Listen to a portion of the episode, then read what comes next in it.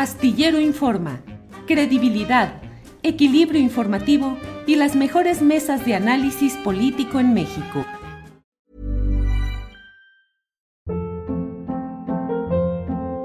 Hold up. What was that? Boring. No flavor. That was as bad as those leftovers you ate all week. Kiki Palmer here, and it's time to say hello to something fresh and guilt-free. Hello Fresh. Jazz up dinner with pecan-crusted chicken or garlic butter shrimp scampi. Now that's music to my mouth. Hello Fresh. Let's get this dinner party started. Discover all the delicious possibilities at hellofresh.com. Hey, I'm Ryan Reynolds. Recently, I asked Mint Mobile's legal team if big wireless companies are allowed to raise prices due to inflation. They said yes. And then when I asked if raising prices technically violates those onerous two year contracts, they said, What the f are you talking about, you insane Hollywood ass? So to recap, we're cutting the price of Mint Unlimited from $30 a month to just $15 a month. Give it a try at mintmobile.com slash switch. $45 upfront for three months plus taxes and fees. Promo for new customers for limited time. Unlimited more than 40 gigabytes per month. Slows. Full terms at mintmobile.com.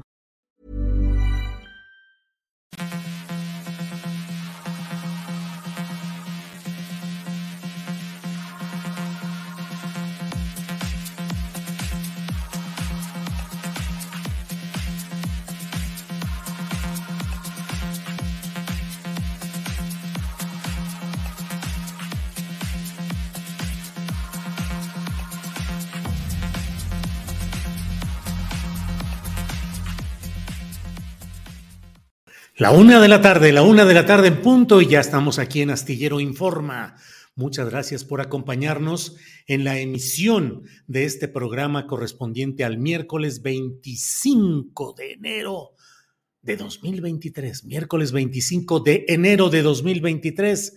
Gracias por estar atentos a lo que compartiremos a lo largo de esta emisión con las noticias más relevantes del día, de las últimas horas, entrevistas, mesa de periodismo e información muy completa. Así es que, de entrada, doy la bienvenida a mi compañera Adriana Buentello, que ya está por aquí. Adriana, buenas tardes.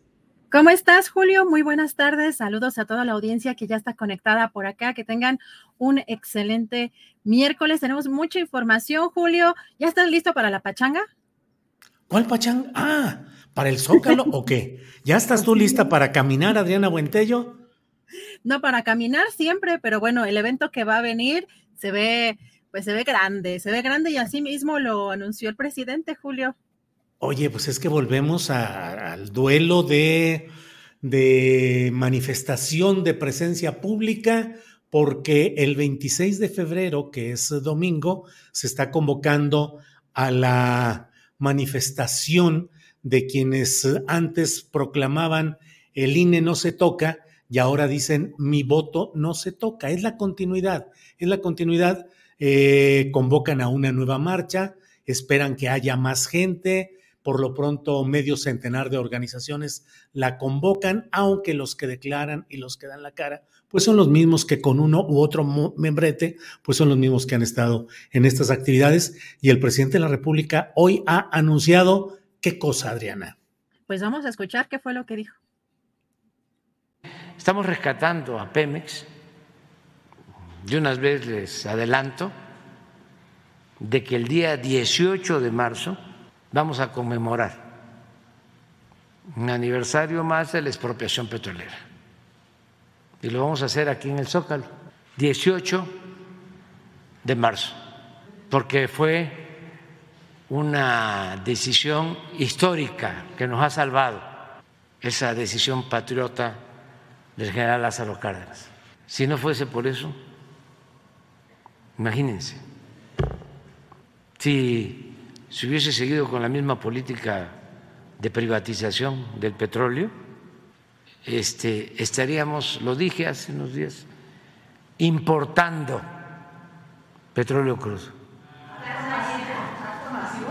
Sí, sí, sí, sí, sí, sí, sí, sí, sí, sí, un acto grande grande, grande, grande.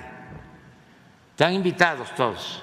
Tenemos que defender nuestra soberanía, tenemos que defender el petróleo, tenemos que defender la industria eléctrica y también vamos a invitar a este nuestros cantantes, este, los que les gustan a la gente, al pueblo. Este, va a ser fiesta porque rescatamos a, Pemex y a la Comisión Federal de Electricidad.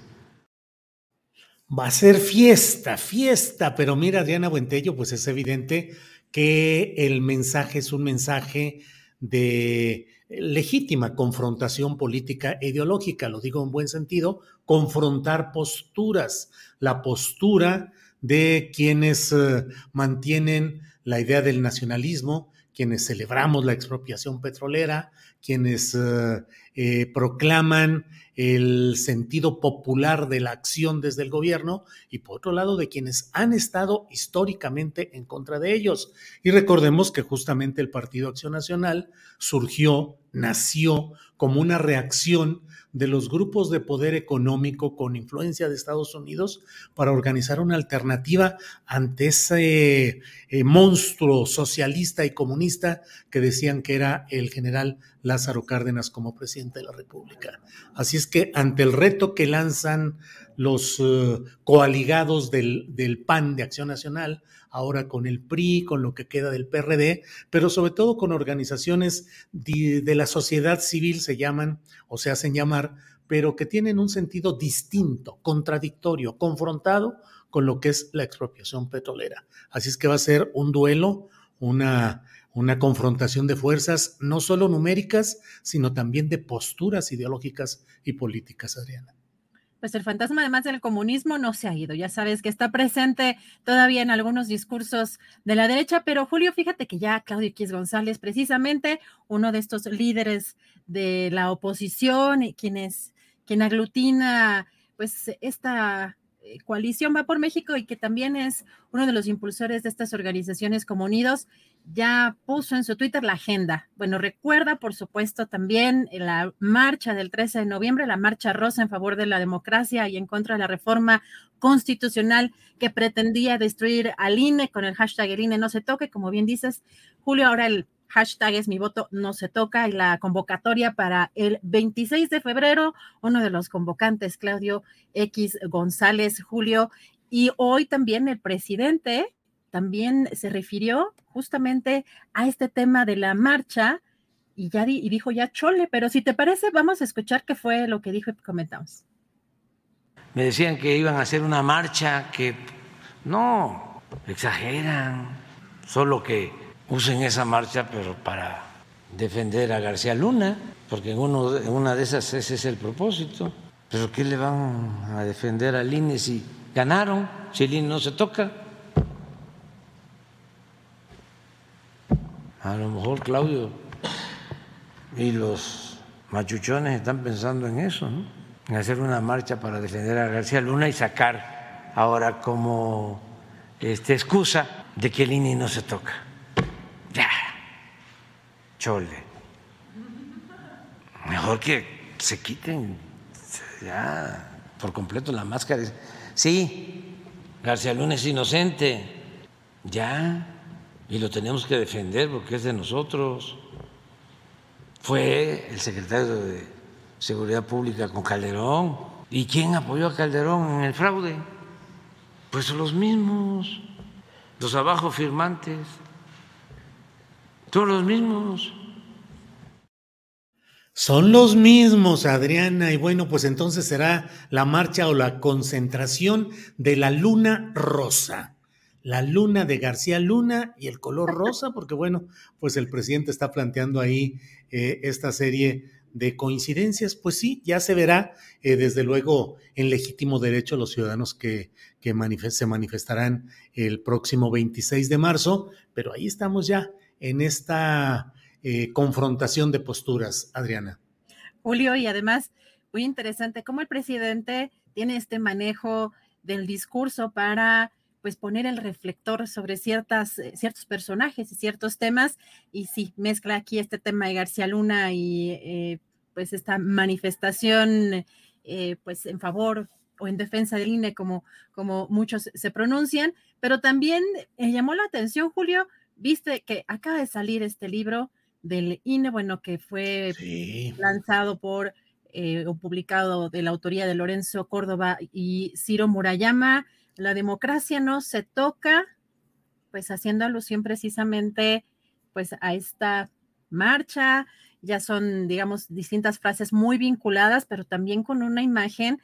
Y Julio, también déjame decirte que en el em, e, en, la página del editorial Planeta hay un video eh, de YouTube donde utilizan todas estas imágenes de esta marcha que fue encabezada, también hay que decirlo, por la oposición, digo, independientemente de que haya habido ciudadanos de manera independiente que se hayan sumado, pues esta marcha fue convocada principalmente por líderes de la oposición, así que resulta muy particular. No sé cómo, cómo ves tú este tema, porque además hay una entrevista muy, muy particular también que no tenemos acceso a la mayoría de la gente porque sí es de, para suscriptores, pero en el entrecomillado de esta de esta entrevista, Julio, pues hablaban de que no, pues la, mm, democracia no estaba en el ADN del país, el frase de pues de estos personajes de Lorenzo, de los consejeros Lorenzo Córdoba y Ciro Murayama. ¿Cómo ves, Julio?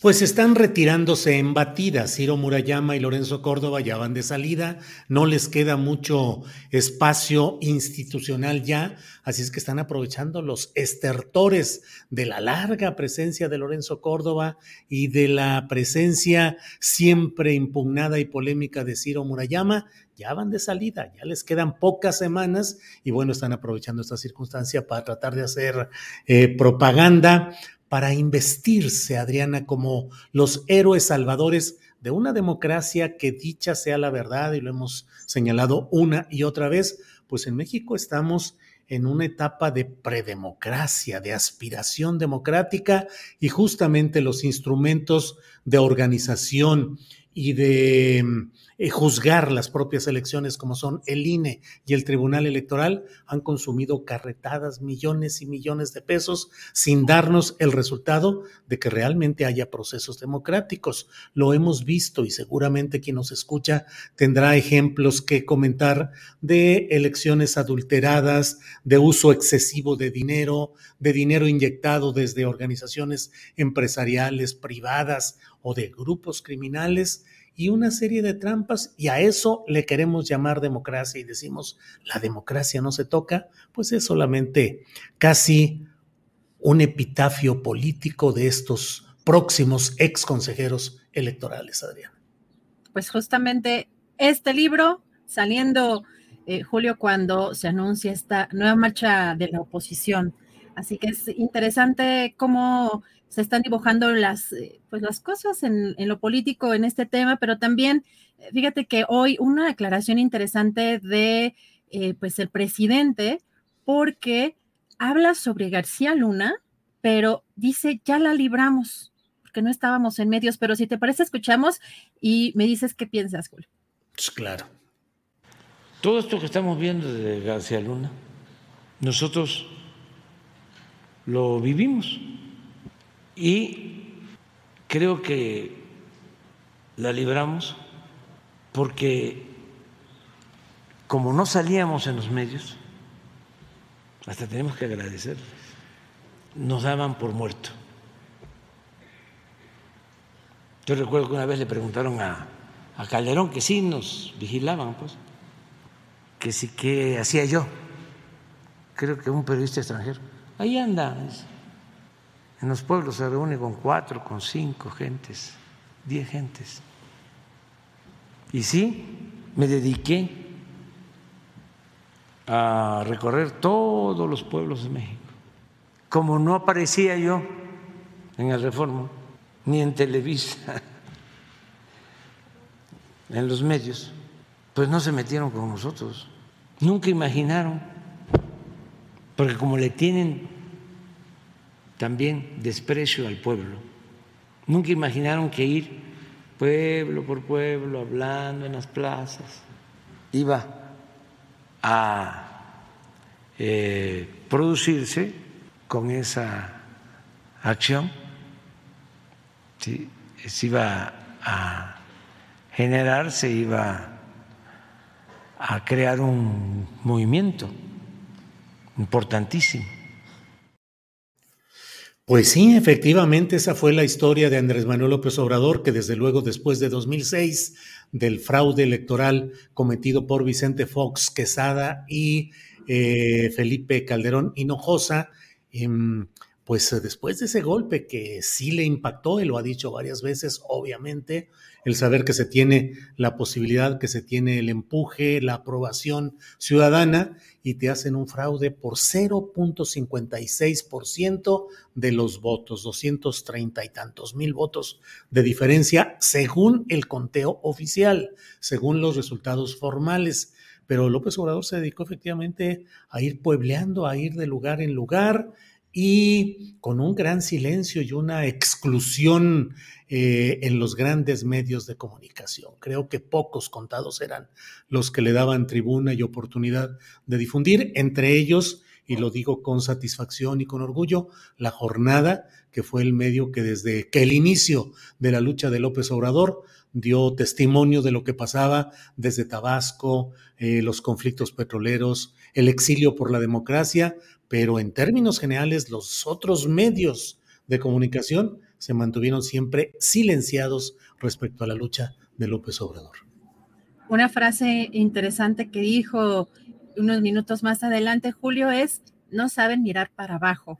Y de alguna forma también en, esta, en estas frases, y, y, la clave también de la popularidad del presidente está en estas conferencias mañaneras, Julio, les dio la receta prácticamente a la oposición para que entiendan pues cuál es su, su, éxito. Pero mi pregunta, Julio, porque me llamó mucho la atención, no especificó eh, como con tanto detalle cuando dice que la libramos. Entiendo que puede ser una, también un tema de que como rival político no lo tomaron tan en serio porque no estaban en los medios de comunicación, pero no sé si tú creas que esta eh, pues esta frase eh, del presidente de la libramos en ese tema de Genaro García Luna pueda tener algún otro tipo de implicación, sabiendo sobre todo eh, que él mismo ha reconocido que ha sido espiado.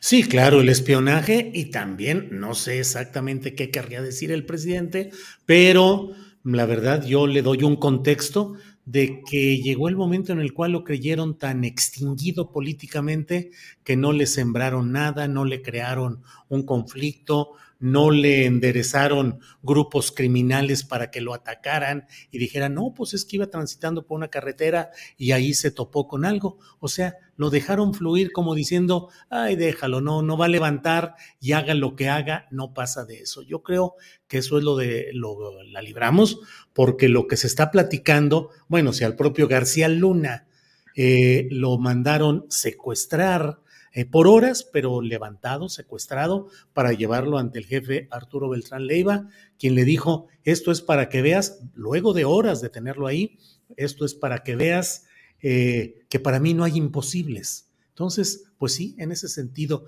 Y no dejo de recordar, Adriana, la canción de José Alfredo Jiménez que dice, no sé si la, bueno, no sé si la recuerdas, que dice, em, yo para arriba volteo muy poco, tú para abajo no sabes mirar. Es una canción que se llama Tú y las nubes. Yo para arriba volteo muy poco, tú para abajo no sabes mirar. Esas se las podría cantar López Obrador también, Adriana. Eh, así es, Julio, pero fíjate también, eh, de pronto lo vemos en, en la cotidianidad, mientras más privilegios tenemos, es más difícil ver hacia abajo. Y hablo también de, de clase media, clase media alta, clase alta, ¿no? Uno, ¿no? uno se va dando cuenta que es más difícil eh, tener empatía con las personas que tienen menos que nosotros. Y sí es eh, un tema interesante el cómo el presidente ha, pues, ha dado todas estas recetas de su popularidad y la oposición sigue en la misma, en la misma dinámica de no, de no entender eh, cuál ha sido el éxito de, del presidente, más allá de que alguien pueda estar en favor o en contra de su movimiento o de la propia figura que representa el presidente. Julio, y también, bueno, cambiando ya de tema un poco, eh, no sé si has visto estas, eh, pues estas protestas o esta, mm, pues por un lado, eh, por parte de los sindicatos de taxistas en Quintana Roo, los, los enfrentamientos que hemos visto en redes sociales cada vez más constantes en, pues en contra ya no solamente de los choferes de Uber, sino también en contra de los usuarios, de los propios clientes de estas aplicaciones, algo que ha llamado mucho la atención en recientes días y que ha ido escalando eh, poco a poco, pero fíjate que hoy el presidente pues dijo esto. Vamos a escuchar qué fue lo que menciona. Bueno, ayer estuvo Mara Lezama, la gobernadora de Quintana Roo, y ella este, informó de que están atendiendo este problema. Okay, pero se garantiza que no van a escalar las acciones, presidente. No creo, no. Este, si hay diálogo y si se le da la razón a quien la tiene, no tiene por qué haber problema en este caso eh, un tribunal determinó que Uber sí puede, sí, sí tiene la, la competencia para, para trabajar, para ofrecer sus servicios, pero el sindicato se opone, presidente. Pues eso lo tienen que resolver allá y hay vías legales y está atendiéndolo la gobernadora de Quintana Roo y le tenemos, repito, confianza a Mara. Un incidente de una turista estadounidense que la bajaron de un carro, o sea, sí, lamentable todo eso, irreprobable, pero es mucho más la propaganda en contra que lo que está sucediendo. Están exagerando un poquito, un poquito, poquito, poquito. Bueno, pues ojalá y así fuera, ojalá y así sea, que haya exageraciones, siempre será bueno reconocer que hay exageraciones, pero la verdad, Adriana Buentello, es que los reportes que llegan y los testimonios desde Quintana Roo es de que tal como se preveía, la administración de Mara Lezama es una combinación de intereses, relacionados con la corrupción, con los grupos corporativos, con los grupos priistas que la apoyaron con el Partido Verde que sigue haciendo negocios allá y la verdad es que se ha complicado mucho la situación porque Mara Lezama no está resultando eh, del tamaño del reto que implica hoy Quintana Roo, donde tantos intereses oscuros, intereses complicados se mueven en busca de no ser tocados y de preservarse. Así es que, pues ojalá sea exageración, pero ahí vamos viendo los muchos problemas que siguen en Quintana Roo, Adriana ingresos millonarios, sindicatos también amafiados y además pues una, eh, pues una población, usuarios que están en la indefensión en estas circunstancias. Vamos a ver cómo avanza este tema. ¿Se te parece, Julio? Vamos a la entrevista que, que está programada y regresamos en un ratito más. Adriana, muchas gracias y regresamos en un rato más. Hasta pronto. Bien, eh, es la una de la tarde con 21 minutos, una de la tarde con 21 minutos. Y mire, quiero darle el preámbulo de esta entrevista que vamos a tener a continuación. Es una entrevista en la que estará con nosotros Carlos Covarrubias Rendón. Él es un activista, asesor jurídico, pues él no lo va a decir, pero yo sí tengo que decirlo, el principal eje y motor organizativo de luchas de resistencia que se han dado en San Luis Potosí, específicamente la lucha en defensa de la Sierra de San Miguelito, lucha en la cual siguen perseverando, pero también con otras comunidades que están en riesgo frente a proyectos de empresarios inmobiliarios, contratistas, que no solo mueven sus intereses propios, sino que llegan a colusión, a entendimiento con políticos, con servidores públicos, para tratar de despojar a comunidades de sus tierras y crear eh, desarrollos inmobiliarios, desarrollos industriales de, tipo industrial, de naves y de servicios industriales, que les van a representar montonales de dinero y quieren repartir minucias, centavos o menos que centavos a los ejidatarios y los comuneros, que además luchan por la preservación de su tierra. Entonces, en este esquema es en el cual le doy la bienvenida a Carlos Covarrubias, que está aquí con nosotros. Carlos, buenas tardes. Buenas tardes, Julio. Pues nuevamente contigo sirve con situaciones medias complicadas y trágicas, pero bueno, aquí estamos. Carlos, pues es que las cosas se han puesto complicadas a veces ya nos dirás, pero pareciera que después del decreto presidencial del presidente López Obrador para declarar área natural protegida la Sierra de San Miguelito, pues eh, muchos de esos intereses se han ido eh, tratando de encontrar alternativas en otros terrenos, en otros ejidos, otras comunidades, y está ahora esta lucha de la pila. ¿En qué consiste? Porque vi el mensaje y lo hemos difundido, el mensaje que enviaron ejidatarios al presidente López Obrador denunciando corrupción en la Secretaría de Infraestructura y Comunicaciones y Transportes a nivel federal. Carlos, ¿qué está pasando? Sí, sí, bueno, lo que sucede en la pila es que hay un proyecto de desarrollo industrial en ese núcleo agrario. Ha habido mucha presión para aprobar obras, para aprobar procesos de privatización, pero lo que ha sucedido es que hay un pequeño grupo, pequeño, que, que no ha querido entrarle al negocio y que ha de manera jurídica paralizado el proceso. Detuvieron una asamblea de dominio pleno, detuvieron eh, lo que es una compraventa de tierras y, sobre todo una cosa que, llama la atención, un juicio o un conflicto derivado de un, de un acuerdo para llevar a cabo convenios entre la mesa del comisariado ejidal y otras personas más. Entonces, esta situación, a ver, permíteme que tenga un problema con, el audio. Eh, sí, sí, sí. sí Acá te escuchamos bien, ¿eh? Sí, Sí, no, tenemos un problema con el cargador que se le está acabando aquí la pila y es otro cargador que tengo allá. Sí, adelante, adelante. Son los problemas técnicos de siempre.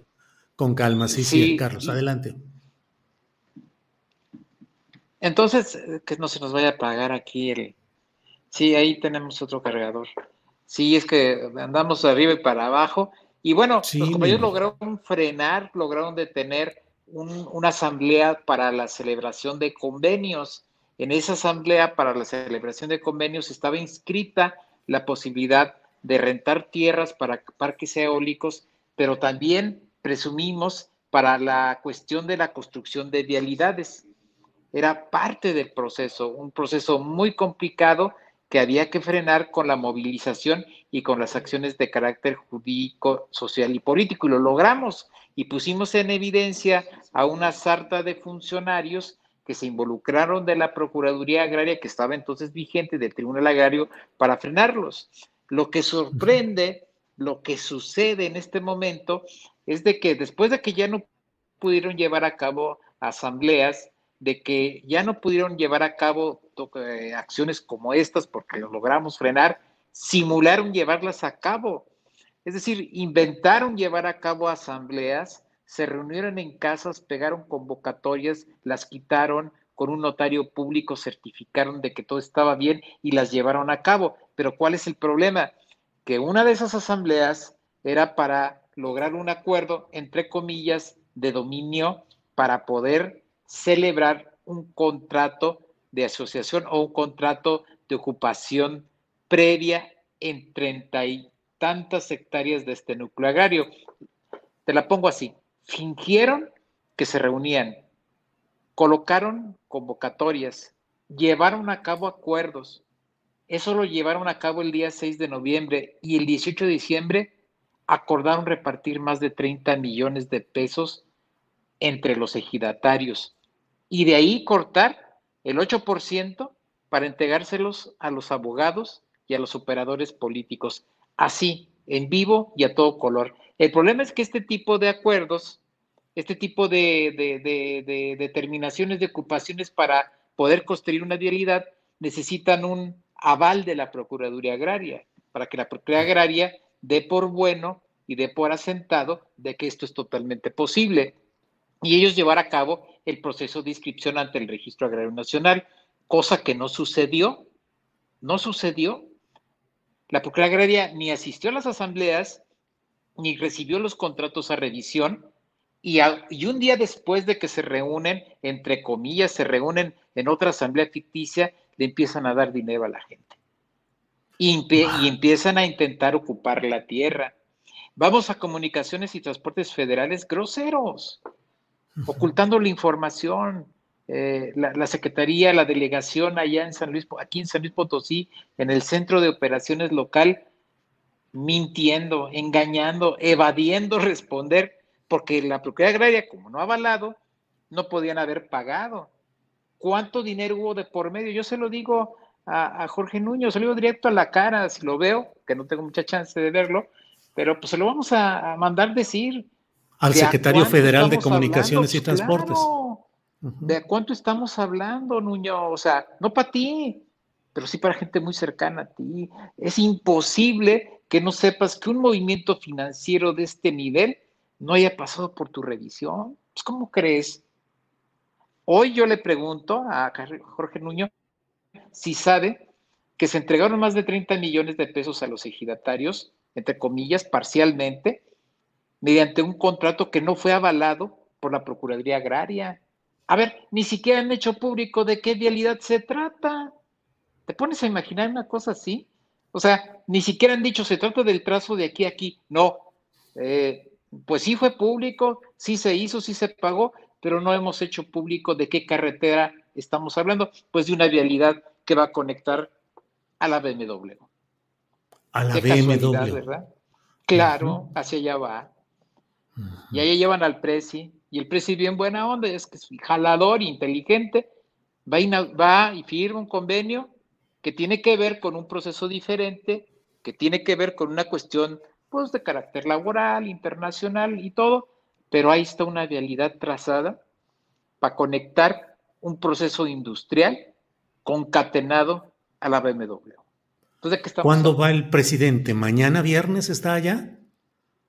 Así es, va a estar el viernes, pasado mañana. Este, es este viernes, perdón, este viernes pasado mañana. ¿Y, cuál es el grupo industrial o empresarial que está detrás de todo este movimiento, Carlos? Bueno, eh, ni siquiera dan la cara, te lo juro. Ni siquiera dicen, somos Valorán. No dicen somos Valorán, ah, bueno. No, no dicen, no, dicen, no, somos Meta. Bueno, mis respetos, ¿no? Porque ellos tienen un montón de concesiones y de proyectos, yo los conozco. Hay gente de toda, pero entre ellos hay gente muy malévola, ¿no? que ha estado construyendo este tipo de procesos. Bueno, ni siquiera han dicho quién puso los millones. Así de ese vuelo. Los tenemos hasta en audio. Tenemos audios de esa asamblea donde dicen que la Procuraduría Agraria, bueno, no asistió, pero donde dicen que la Secretaría de Comunicaciones e Infraestructura, Secretaría de Infraestructura, Comunicaciones y Transportes, les dijo de a cuánto iba a ser el pago. Y lo afirman. Vamos a pagar porque la Secretaría nos dijo que así había que pagar. Te lo juro. Pues eh, son, pero no es la primera que han vivido, Carlos, muchas han vivido así, en las cuales el aparato eh, burocrático eh, federal y sus representaciones estatales, pues se han puesto de acuerdo para beneficiar los intereses de empresarios. mira, una cosa es AMLO y otra cosa es la burocracia. Una cosa es AMLO junto con la gente más combativa, más de lucha, más más fiel, más congruente, y otra cosa, un montón de gente que viene de los viejos regímenes o que de plano se han dejado apantallar y seducir. Yo no estoy acusando al secretario como tal, al secretario de Comunicaciones, pero si él no hace algo, si no investiga y si no deja las cosas claras, va a haber una presunción de que él estuvo de acuerdo con esta situación. Es decir, pagar la ocupación previa de una expropiación, de un desdoblamiento de una concesión sin la revisión de la Procuraduría Agraria. ¿Y por qué no fue la Procuraduría Agraria? Porque el licenciado Hernández, el procurador agrario, ha sido muy congruente. Luis no es porque esté con nosotros, no está con nosotros, está con la razón. Y entonces dice, pues a mí no me invitaron, yo a qué voy. Yo ni conozco el contrato, yo ni conozco el proceso de expropiación. Dejan todo listito, pagado, ocupado, pero en ningún momento le dicen a la Procuraduría Agraria, revisa si es legal. ¿Y por qué no lo va a revisar la PA? Porque el padrón está adulterado, porque está lleno de empresarios, porque está lleno de diputados, uno de Morena, que ay, ni te quiero decir que se pida Lorca, pero bueno, ahí está, eh, y un montón de gente del José Antonio Lorca. Sí, no, mis respetos como, como legislador, y bueno, él es ejidatario, tiene un montón de tierras ahí en la pila. De hecho, no nada más son las hectáreas del trazo que te estoy comentando, porque también hay la afectación así. ¿Cómo ves? A siete ejidatarios empresarios. A ellos les van a afectar otro tanto de hectáreas y también se las van a pagar. Siete ejidatarios empresarios. Pues que así se las gastan, Carlos. Pues es que ya ves, se pone de moda de pronto hacerse ejidatario y empresario, ah, no, hacerse de empresario ejidatario. Lo que pasa en San Juan de Guadalupe, ahora que, que balacieron a una familia por quererse quedar con las tierras de una presa de la Cañada de Lobo, de cincuenta y tantas hectáreas, fueron y balacieron a la gente eh, una semana antes de una asamblea, ¿no? Eh, yo le digo a la gente, ya ves que hace poco se metieron allá a mi casa a hacer cosas. sí, que de eso te quiero preguntar también, que nos digas qué es lo que sucedió con ese aparente robo, pero muy peculiar. Este, en este contexto tan feo de, de violencia, de mentira y de calumnia y de engaño, en el que están metidas las comunidades inmersas eh, por defender su territorio, ¿no? Lo que pasa en La Pila, lo que pasa en San Juan de Guadalupe, lo que nos pueda pasar a nosotros, pues ya sabemos de dónde viene. Ah, mira, pues aquí tenemos una, un video de, espérame tantito para quitar esta cosa, es ya, ahí se está viendo pues parte de lo que han sido las protestas y las movilizaciones en San Luis Potosí, en un contexto, eh, Carlos, en el cual em, eh, Edgardo Pérez nos dice que Oscar G. Chávez publicó en su, en su columna en el pulso de San Luis Potosí el hecho de ese allanamiento o ese ingreso de personas desconocidas a tu casa en días recientes. ¿Qué fue lo que sucedió, Carlos? A ver, parece que no está ya en comunicación. Nos había dicho que tenía problemas con la pila, con la batería. Esperemos ahorita. Mientras tanto, le voy diciendo em, de lo que tenemos por aquí. Déjeme ver. Estas son las protestas que se han realizado y la manera como se realizan muchas de estas asambleas bajo protección policíaca, con el cuidado para tratar de sacar adelante ese tipo de eh, reuniones. Eh, Carlos, ya estamos por aquí. Carlos, ¿qué ha sucedido en este tema que ha denunciado Oscar G. Chávez? Bueno, lo ha publicado en el diario Pulso de San Luis Potosí, de ese ingreso a tu casa en circunstancias muy preocupantes. Carlos. Carlos Covarrubias, que no nos escucha. Carlos. Eh, ¿Nos escuchas, Carlos Covarrubias? Mm, mm, mm. Bueno, eh, mientras eh, entra, eh, ¿escuchas, Carlos? Bueno, siempre, siempre tenemos luego ahí por, sí, problemas técnicos de este tipo. Vamos a esperar a ver si se corrige la transmisión. Em, ahí vamos a estar en unos segunditos. Y mientras tanto, déjeme irle comentando de esta nota em, publicada en ah, San Luis Potosí eh, hace cuatro días. Esta es una nota que publicó eh, bajo la firma de Victoriano Martínez en el diario digital Astrolabio, que dice, la madrugada de este viernes 20 de enero se registró el allanamiento de la vivienda de Carlos Covarrubias Rendón, activista del Frente Amplio Opositor y uno de los principales promotores de la protección a la Sierra de San Miguelito como parte de la agrupación de guardianes de la Sierra. El activista informó que ya cuentan con la denuncia correspondiente que presentarán el próximo lunes por escrito. Alrededor de las 5 de la tarde del viernes, cuando regresaron de sus actividades laborales, Covarrubias Rendón se percató de la incursión de personas en la parte alta de su vivienda, cuyas habitaciones las ocupa uno de sus hermanos que se encuentra fuera de la ciudad. Encontraron muebles volteados, cajones dispersos, y aunque se percataron de que faltaban algunas cosas, les resultó extraño que no se hayan llevado dos máquinas para trabajar madera y metales que son costosas. Dijo Carlos Covarrubias, una posibilidad es que haya sido la inseguridad cotidiana en San Luis y en todos lados, o sea, un intento de robo en domicilio, que es una práctica en toda la ciudad. Y la otra es que sí sea una estrategia de amedrentamiento. Yo de entrada pienso que es más posible que sea lo primero, es decir, un intento de robo, pero también piensas, ¿por qué ahí? Eh, para ingresar los ladrones tuvieron que cruzar por varias azoteas para dar con la parte alta de la casa del activista. Voltearon todo lo que había en las habitaciones de esa planta. En fin. Bueno, pues ahí está esta información. Creo que ya va a resultar complicado conectarnos con Carlos, que eh, Carlos Covarrubias, que como le he dicho, pues es el eje y es el, el impulsor de muchas de las movilizaciones como asesor jurídico de en defensa de la tierra, de los recursos naturales en San Luis Potosí. Déjeme ver si logramos recuperar. Carlos, eh, ¿nos escuchas?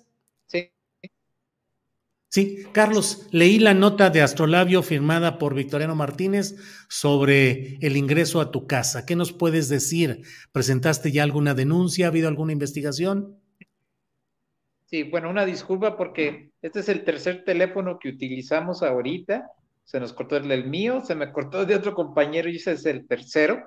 No sabemos si sea algo accidental o que haya pasado. Sí, presentamos la denuncia por allanamiento y robo. Eh, le pedimos nuevamente a Gobernación Federal que nos ingrese al mecanismo de protección. Ya lo hicimos en varias ocasiones. Eh, pareciera que hace falta que Andrés Manuel se los diga en el en la mañanera para que hagan caso. Algunas veces algunos funcionarios son tan lentos que esperan que pase algo para que puedan actuar, pero bueno, eh, vamos a ver si nos hacen caso, si no, de todos modos estamos teniendo mucho cuidado, no estamos acusando a nadie. Mira, hace unos meses Gustavo Barrera me demandó penalmente eh, a nombre de Carlos López Medina porque decía que nosotros queríamos irle a, a quitar un negocio y cuando yo lo cuestioné que por qué decía eso, decía, es que estás en la lista de los probables. Pues bueno, ah, yo no voy a pues, poner a, pues. así, de veras, te lo juro. Es más, si me estás oyendo, dime si no es cierto, Gustavo. Y, este, y yo haría también una lista y pondría al susodicho, ¿no? Pero no, no nos interesa estar acusando a nadie de esto que haya podido suceder, porque pudo ser un intento de robo convencional, como sucede en todo San Luis, ahí con el sí de San Luis, con el, el sí de, Galindo, donde hay un robadero a mansalva, y puede ser una situación de ese tipo. Y si no, pues el imaginario colectivo ya sabe quién pudo ser. No necesito ponerle ni, ni denunciar a X o Y empresario para que la gente sepa de dónde puede venir. Y esto que pasa en, la, eh, en San Juan de Guadalupe, mira, hay situaciones dramáticas, como el elegido Rodrigo, compas que han sido reprimidos, intentados, eh, se les ha intentado procesar judicialmente a los compañeros, al compañero Alejandro Rosas, eh, llevado al banquillo de acusados por defender sus tierras de, ah, es más, eh, por mencionar a una empresa inmobiliaria en redes y en medios, los compañeros acusados de calumnias. A mí la judicial me fue a buscar porque alguna vez la ministerial, porque en alguna conferencia de prensa mencioné Ciudad Maderas mm, y que ellos pueden algo medio turbe y al pobre Carlos ya lo traía a la ministerial, bueno, otra vez me va a traer por lo que acabo de decir. Pues así, así están los asuntos de la Sierra de San Miguelito, algunas cuestiones muy complicadas, en muchas de ellas ah, María Luisa nos ha apoyado de manera decidida, Adán también ha hecho, el director de CONAM, Adán Peña, ha hecho un trabajo pues muy solidario, porque si no lo hubieran hecho, quién sabe qué hubiera pasado. Quién sabe qué estuviera sucediendo. Si así está difícil, peor estuviera. Híjole. Carlos, pues estamos atentos a lo que suceda, vamos a estar atentos a lo que responda el secretario de Infraestructura y Comunicaciones y Transportes, Jorge Nuño, y también a lo que respondan en el mecanismo de protección a periodistas y defensores de derechos humanos en, la, en la protección solicitada. Carlos, pues estamos atentos y como siempre, gracias por estar con nosotros en este programa. Hasta pronto. Gracias, Carlos. Hasta luego. Bien, pues ojalá y haya atención a lo que está denunciando Carlos Covarrubias y un movimiento social en general en San Luis Potosí que están denunciando lo que sucede con este secretario de Comunicaciones y Transportes, Jorge Nuño, que debo decirle, no entiendo por qué está en el gobierno de la cuarta transformación. No le veo la identificación, no le veo el sentido. Más bien hay señalamientos oscuros en contra de él. En fin, vamos ya, son las seis, la una de la tarde con 43 minutos y vamos ya con el gran periodista Paco Cruz que está aquí con nosotros. Francisco, buenas tardes. Julio, ¿cómo estás? Buenas tardes, gracias. Mira, Muchas gracias. Mira, este cuarto día entramos de juicio, cuarto en realidad, ¿no? Aunque haya más. Este es de la presentación de lo que cuenta.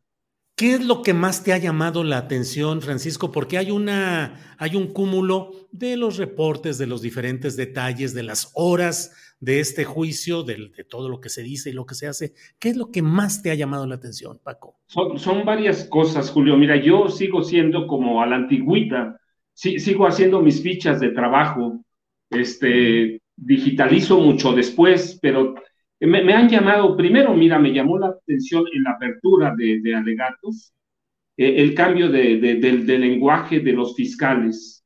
Uno, lo cambian de conspirador a Genaro García Luna a traidor, traidor a México y traidor a Estados Unidos. Y sabes, en Estados Unidos una de las cosas que pesa es que le llames a alguien traidor a la patria. Sí, e, eso es un, un, un lenguaje pesado y es meterse a a la mente lo que yo digo de los juzgados. Lo podemos, ahorita platicamos, mira, me, llama la atención eh, y, no porque tiene su razón, ¿por qué empezar por Sergio Villarreal el Grande, este, con la apertura de, de, de, testimonios cuando tienen a otros más grandes? Yo tengo claro, pero eso, me, me, llama la atención que el abogado, por ejemplo, ayer en las crónicas que leían algunas, que yo confío más o menos, es, que el, abogado defensor no pudo cercar al grande, no, no le pudo tender una trampa y lo pinta como un monstruo y, está pintando a Genaro García Luna.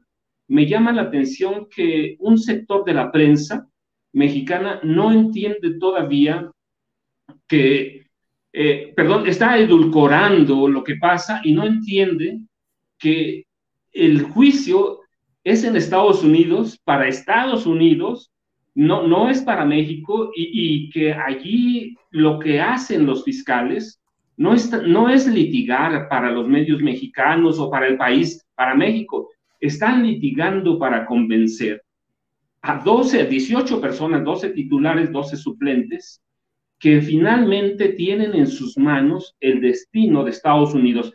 Me llama la atención, por último, mira, la mención de, del, del nexo de, Genaro García Luna con, con alguien de la comunidad eh, judía en México. Israelita, sí.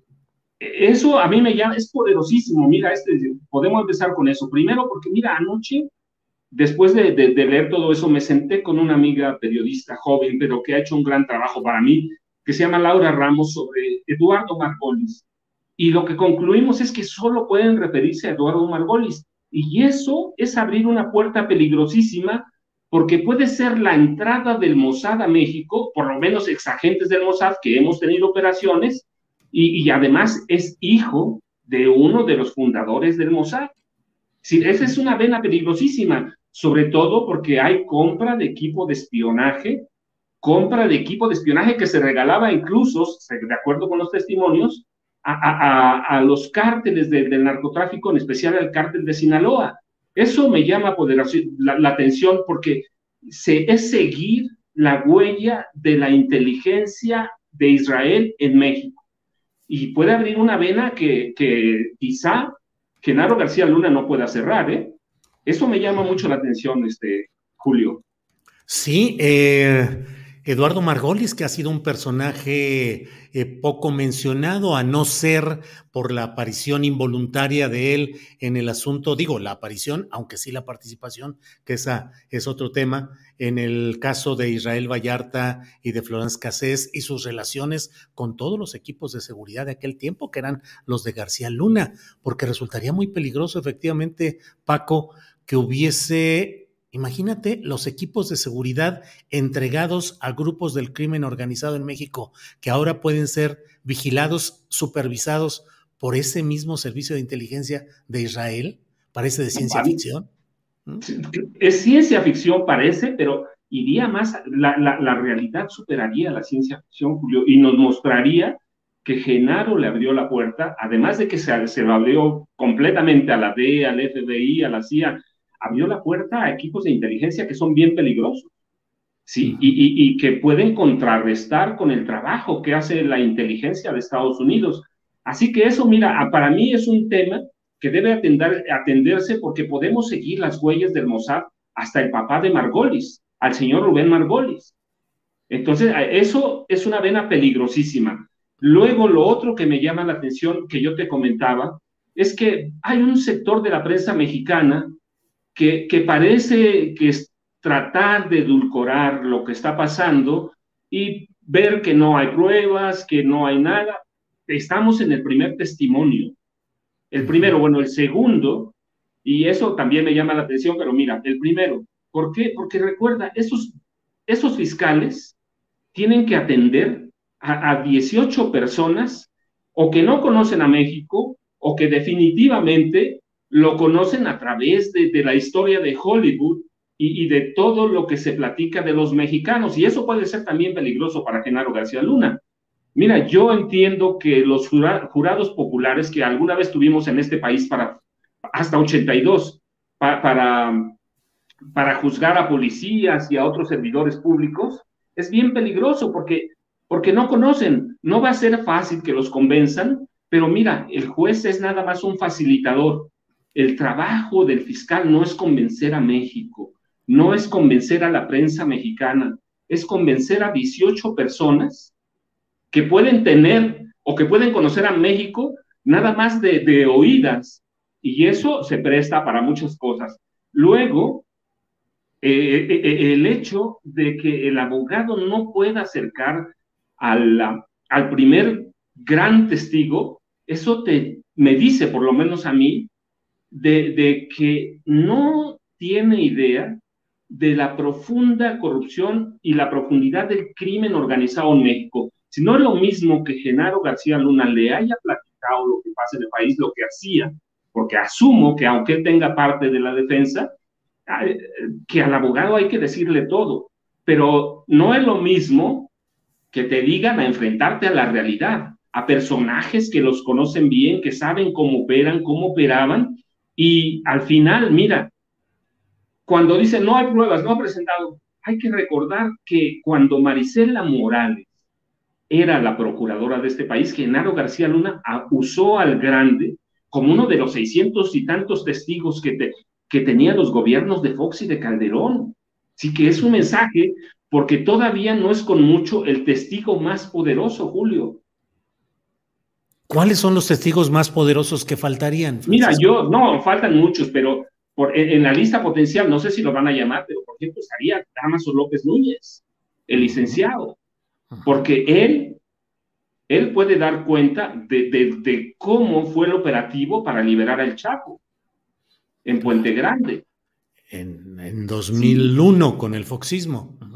Con Fox, con Vicente Fox. Entonces puede dar cuenta bien, conoce, él estuvo en la lista para, para sustituir al Chapo Guzmán. Uh -huh. Uh -huh. Edgar Beitia me parece un, un, un, un, pero bueno, perdón, Damaso López Núñez es una persona estudiada, fue funcionario del gobierno mexicano, así que conoce todas las entrañas del narcotráfico y cómo operan los sistemas operativos de los penales, o de los grandes penales, por lo menos, que llaman de máxima seguridad.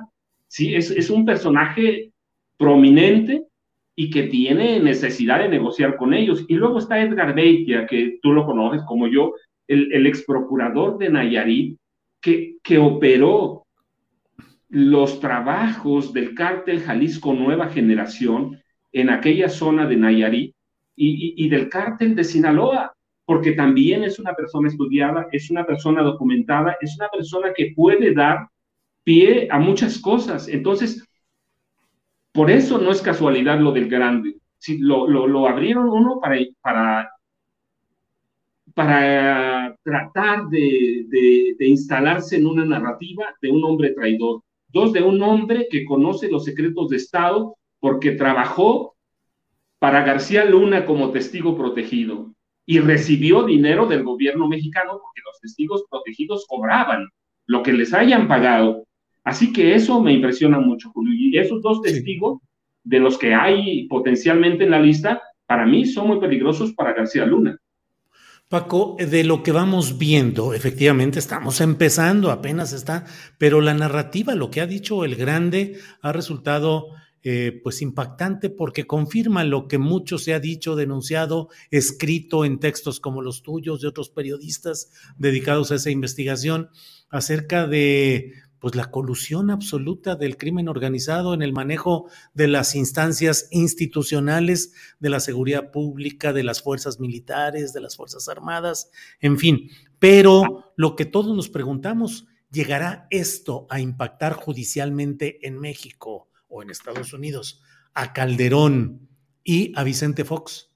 Pues mira, yo de pronto, justamente la importancia, y a eso iba, que el grande abre la puerta, porque en el momento que, que, cuestionen su credibilidad de veras y presenten los fiscales a, el grande como un testigo protegido de García Luna, eso necesariamente va a llevar a Fox y a Calderón. Si están abriendo puertas peligrosas los fiscales, están mostrando que no van a jugar y que tienen que llegar a Fox y a Calderón, no había otros.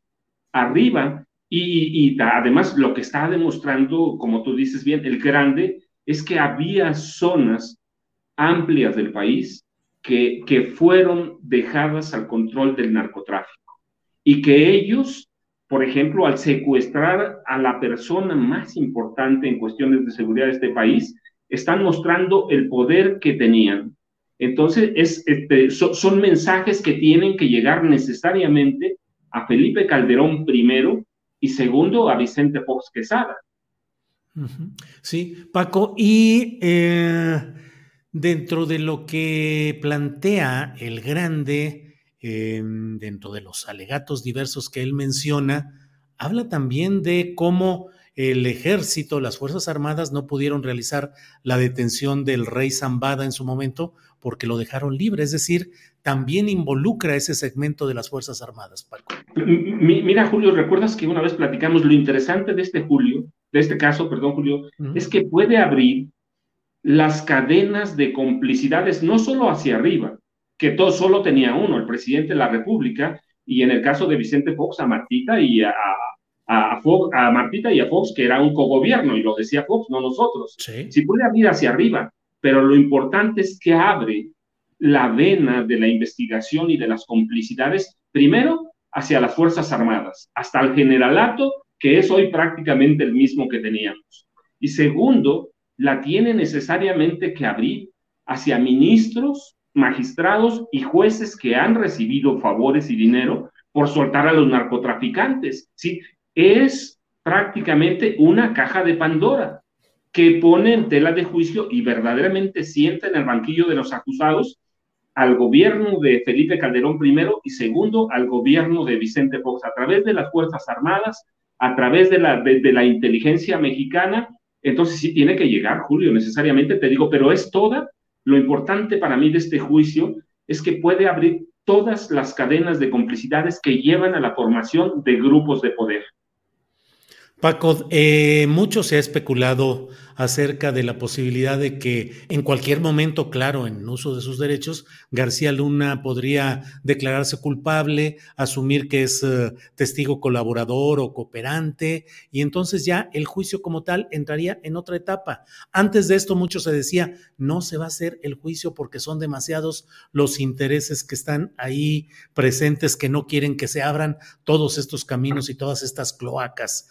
A como vas viendo las cosas, ¿crees probable que lo que hoy se haya destapado ya pueda volverse a cerrar o hemos entrado ya en un camino que sea como sea, va a quedar muy abierto y muy expuesto ese grado de complicidades? Julio, para mí lo interesante de los juicios por jurado popular que, que, llegamos a tener es que puede cerrar la puerta en cualquier momento, incluso antes de que se dicte la sentencia. Puedes hablar con, el, con los fiscales y decir, ¿saben qué? Ahí muero. Me voy a declarar culpable y voy a negociar.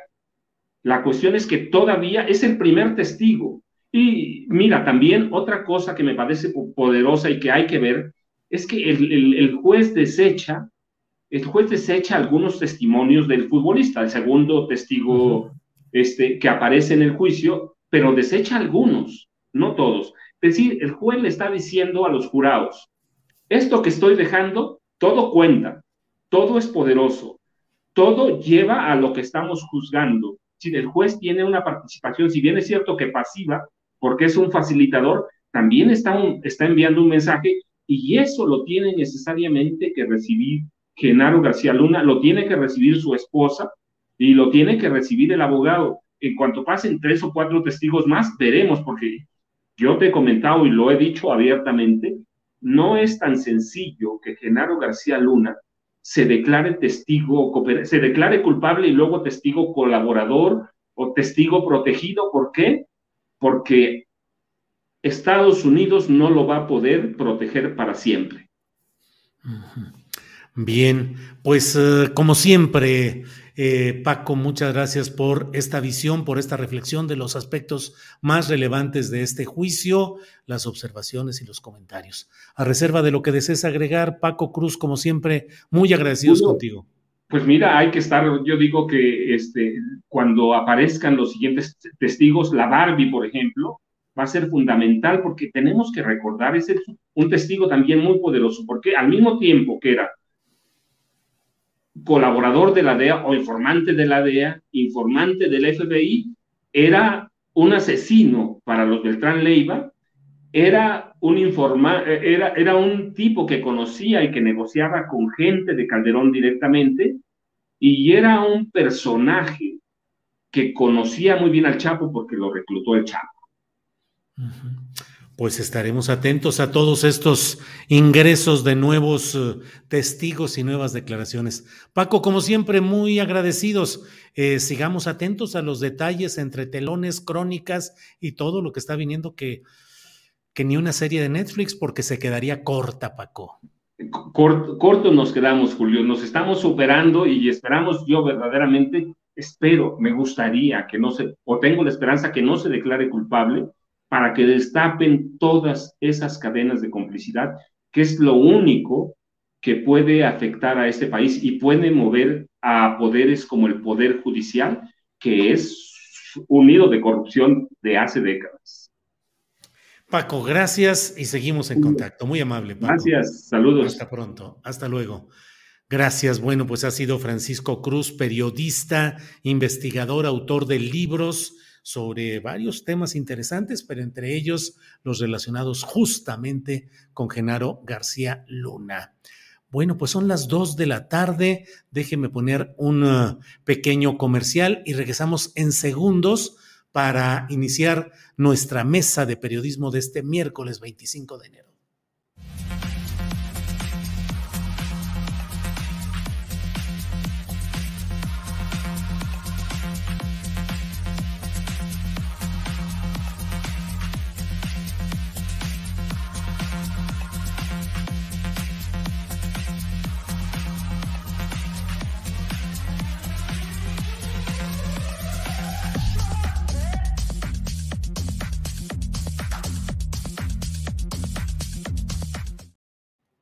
Las dos de la tarde con un minuto y ya estamos puestos para entrar con los periodistas en este miércoles 25 de enero en el que hay muchas cosas interesantes que compartir. Así es que bienvenidos. Eh, Arturo Cano, buenas tardes. Muy buenas tardes, Julio, Juan, ¿cómo estás? Gracias a todas las personas que nos acompañan y a todo el equipo que está detrás de esta pantalla. Así es, Arturo, gracias. Juan Becerra Costa, buenas tardes. Buenas tardes, Julio. Qué gusto saludarte. Igual a ti, Arturo, a todos los que nos ven. Adriana, le mando un abrazo y pues ya listos para darle a esta.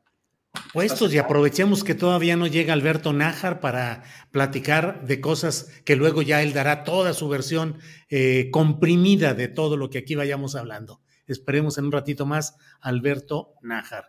Arturo, ¿qué te va llamando la atención de toda esta profusión informativa relacionada con el juicio de Genaro García Luna en Nueva York. ¿Qué es lo que más te llama la atención? Lo podría decir en una frase, Julio.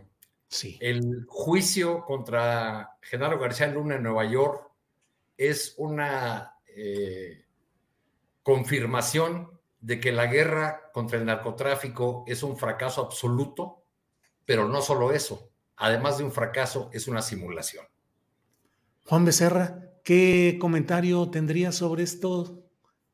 Mira, no sé si una simulación, yo lo que sí veo es que se necesita que haya pruebas irrefutables para poder sustentar las declaraciones que están haciendo ahí las personas que han sido citadas como testigos. Este, yo creo que es un avance en sí el que se esté juzgando este sujeto, pero tendría que, o sea, entiendo lo que dice, lo que dice Arturo, o sea, para que realmente haya justicia, para que realmente exista un procedimiento, una diligencia que responda a la justicia, tendría que llegar hasta los más altos niveles de las personas que estarían involucradas en el que tendría que ser Felipe Calderón, porque no en un juicio sumario, Arturo, Julio, no sé ustedes qué opinen, o sea, sin que yo me esté saltando un debido proceso o lo que sea, o sea, si, es imposible que no supiera que García Luna está involucrado en lo que ya sabemos que está involucrado. Y ya con eso es cómplice. O sea, más allá de qué participación pudo o pudo no haber tenido, con eso es más que suficiente. Sí.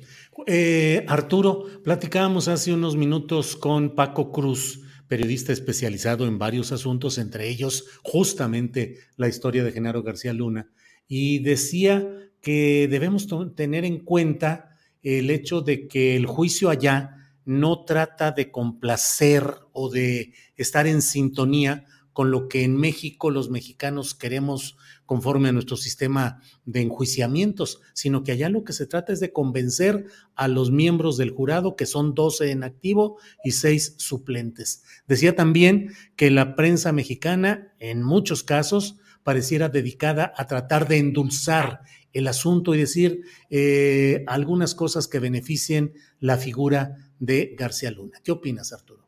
Bueno, las miraditas de amor en la, eh, y la referencia, los cabezales en, en un diario de el financiero como el del financiero, este, son, digamos, un ejemplo sublime de esa, de esa afirmación que hace el colega, pero es cierto, hay, hay como, una, eh, como una suerte de, de gana de... Eh... It's that time of the year. Your vacation is coming up. You can already hear the beach waves, feel the warm breeze, relax, and think about work. You really, really want it all to work out while you're away. Monday.com gives you and the team that peace of mind. When all work is on one platform and everyone's in sync, things just flow wherever you are. Tap the banner to go to Monday.com. Ryan Reynolds here from Mint Mobile. With the price of just about everything going up during inflation, we thought we'd bring our prices down. So to help us, we brought in a reverse auctioneer, which is apparently a thing. Mint Mobile unlimited premium wireless. Have to get 30, 30, bit to get 30, bit to get 20, 20, 20, bit to get 20, 20, bit to get 15, 15, 15, 15 just 15 bucks a month. So, Give it a try at mintmobile.com/switch. slash $45 up front for 3 months plus taxes and fees. Promo rate for new customers for limited time. Unlimited more than 40 gigabytes per month slows. Full terms at mintmobile.com. de convertir en, en, en light, de, de, endulzar, como bien tú, tú dices, eh, este asunto. Ah, que si, eh, que si Genaro García Luna eh, volteó, miró a su esposa, se tocó el corazón, esa mirada. Bueno, o sea, los, los corruptos también lloran y también se enamoran. Eso, eso no es el tema que está a discusión creo que de las cosas que han salido, que estamos apenas en, el principio, pues hay algunas que, como tú has dicho en alguna columna, pues sí tienen un, eh, cierta coherencia, ¿no? Hay una, hay una narrativa que sí eh, suena coherente, y, pero llama mucho la atención la insistencia de, de articulistas, de algunos periodistas en el hecho de que y esta es una opinión que se comparte mucho en redes sociales, de que cómo podemos creer a, un delincuente eh, las acusaciones eh, y de cómo podemos creer en todo el tema del, juicio cuando los testigos que están sirviendo a la, a la parte acusadora fueron llevados a la cárcel justo en la época en que García Luna era el superpolicía. Eh, sí.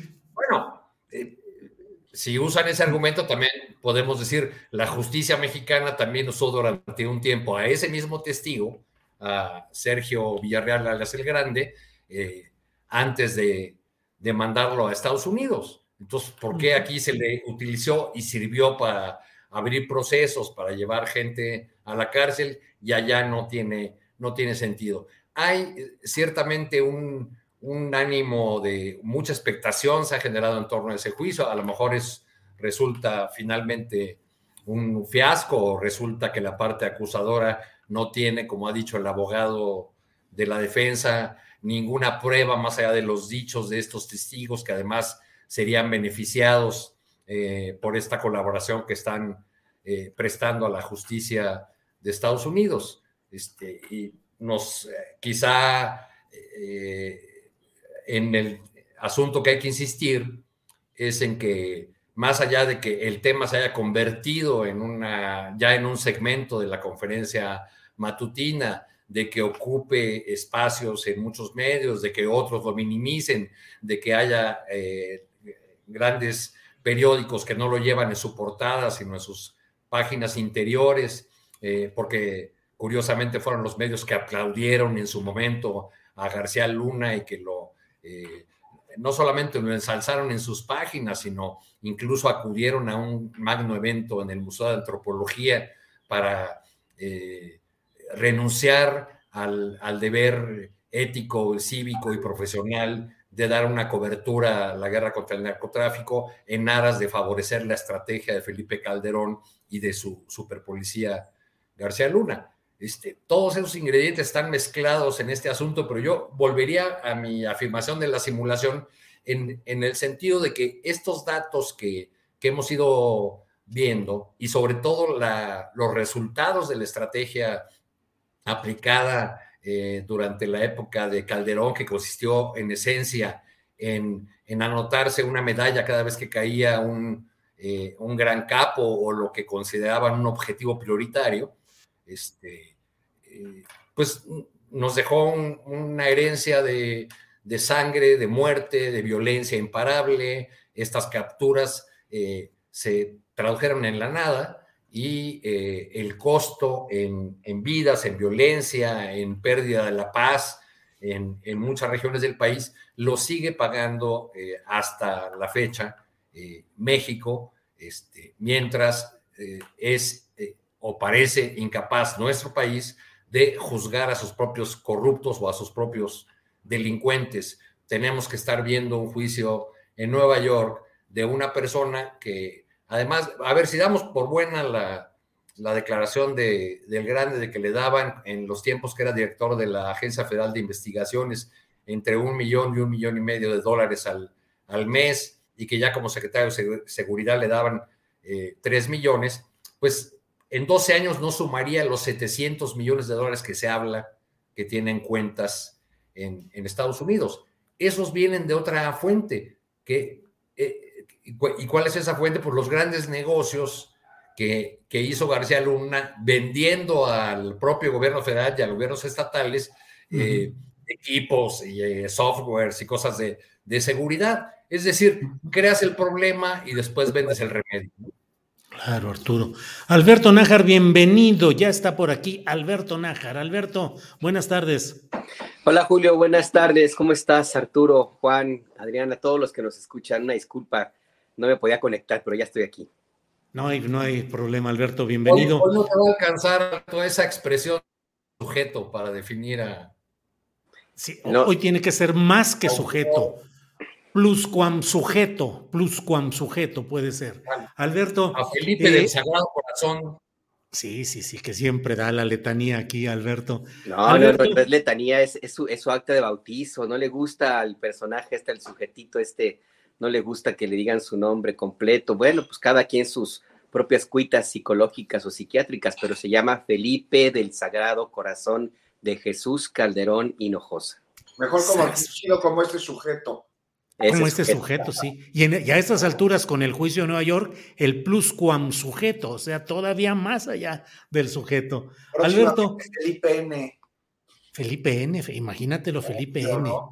¿Te imaginas? Ya que dijeran que hubiera un boletín de prensa informando de la sujeción a proceso de Felipe N, radicado actualmente en España, contra quien se está solicitando juicio de extradición. Híjole. Pues ¿Y qué tal que eso lo anunciaran el 18 de marzo en el Zócalo? Digo, porque yo estoy viendo los tiempos de la convocatoria del presidente para el acto de conmemoración de la expropiación petrolera, que será el 18 de marzo. Muy bien.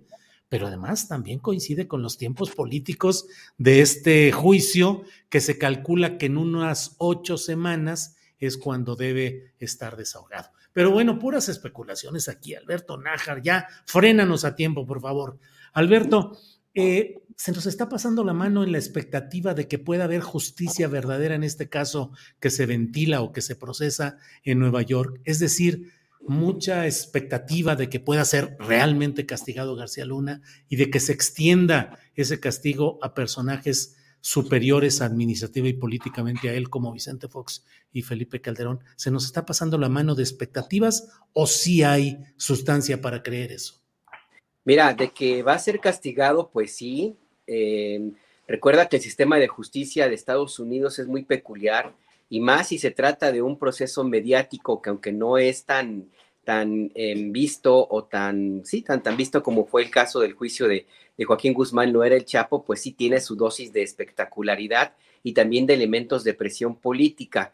Em, la forma como se juzga en Estados Unidos tiene mucho que ver con la impresión que causan no necesariamente las pruebas que se presenten, sino el juicio, ahora sí,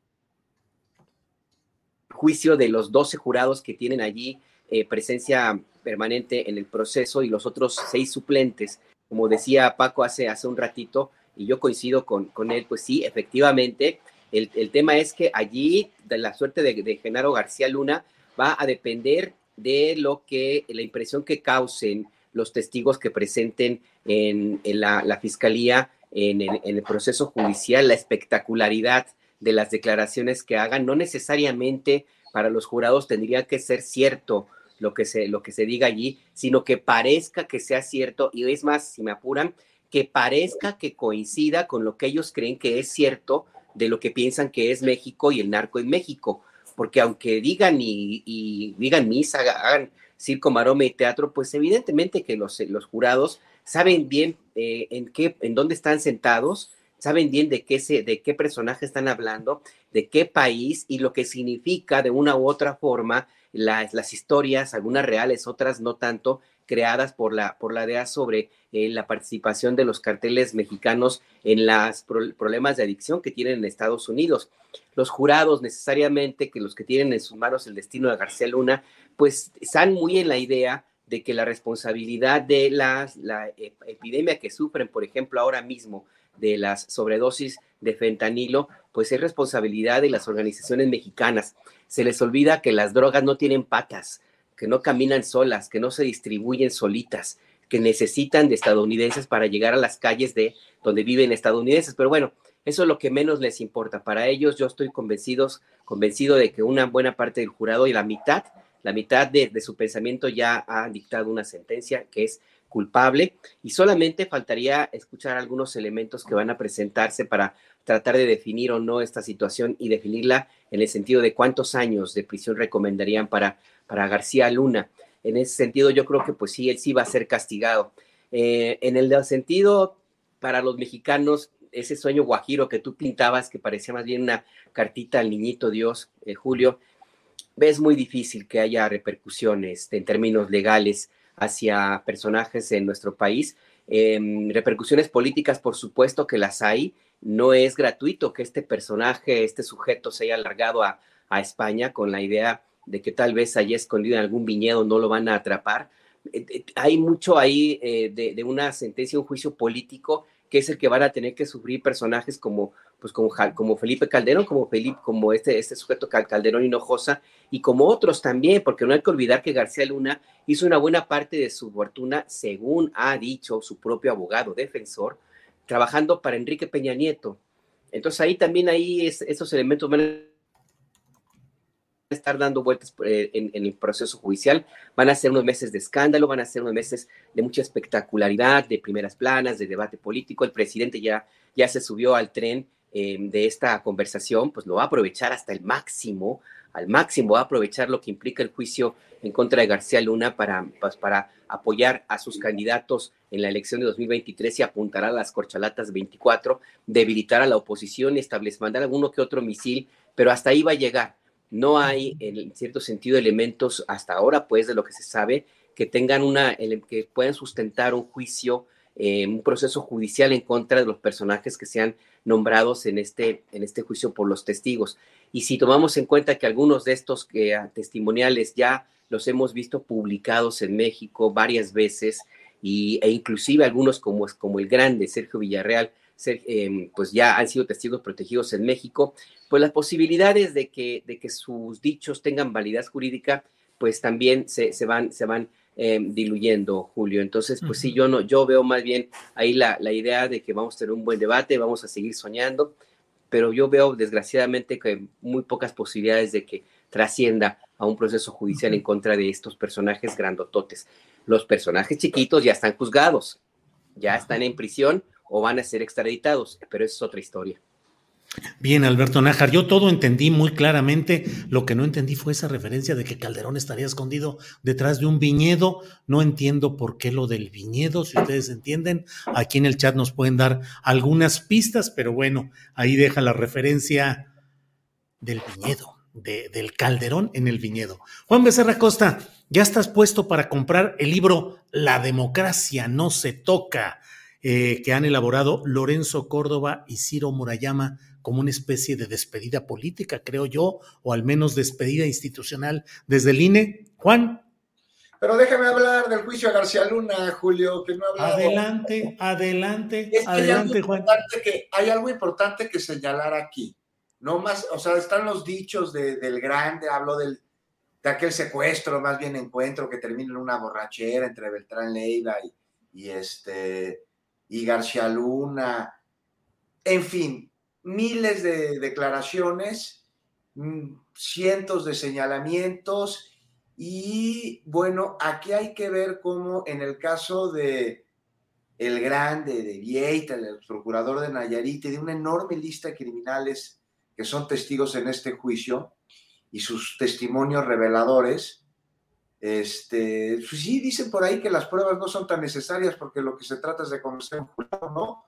Eso, eso, eso, eso escuché por ahí, pero caray, ¿no? Para convencer a un jurado se necesitan pruebas. Y aquí nos enfrascamos en un tema satelital, pues ya todo, ya todo está dicho. Pero sí hay un tema satelital que me gustaría tocar rápidamente, Julio, con respecto al cuestionamiento de qué tan posible sea que los testigos prueben este, sus testimonios, porque con tal de acogerse un criterio de oportunidad, con tal de ver beneficios en su sentencia como resultado de una colaboración, pues hasta misa. Y es por eso que es necesario que los testimonios lleven a abrir líneas de investigación que hagan que los corroboren.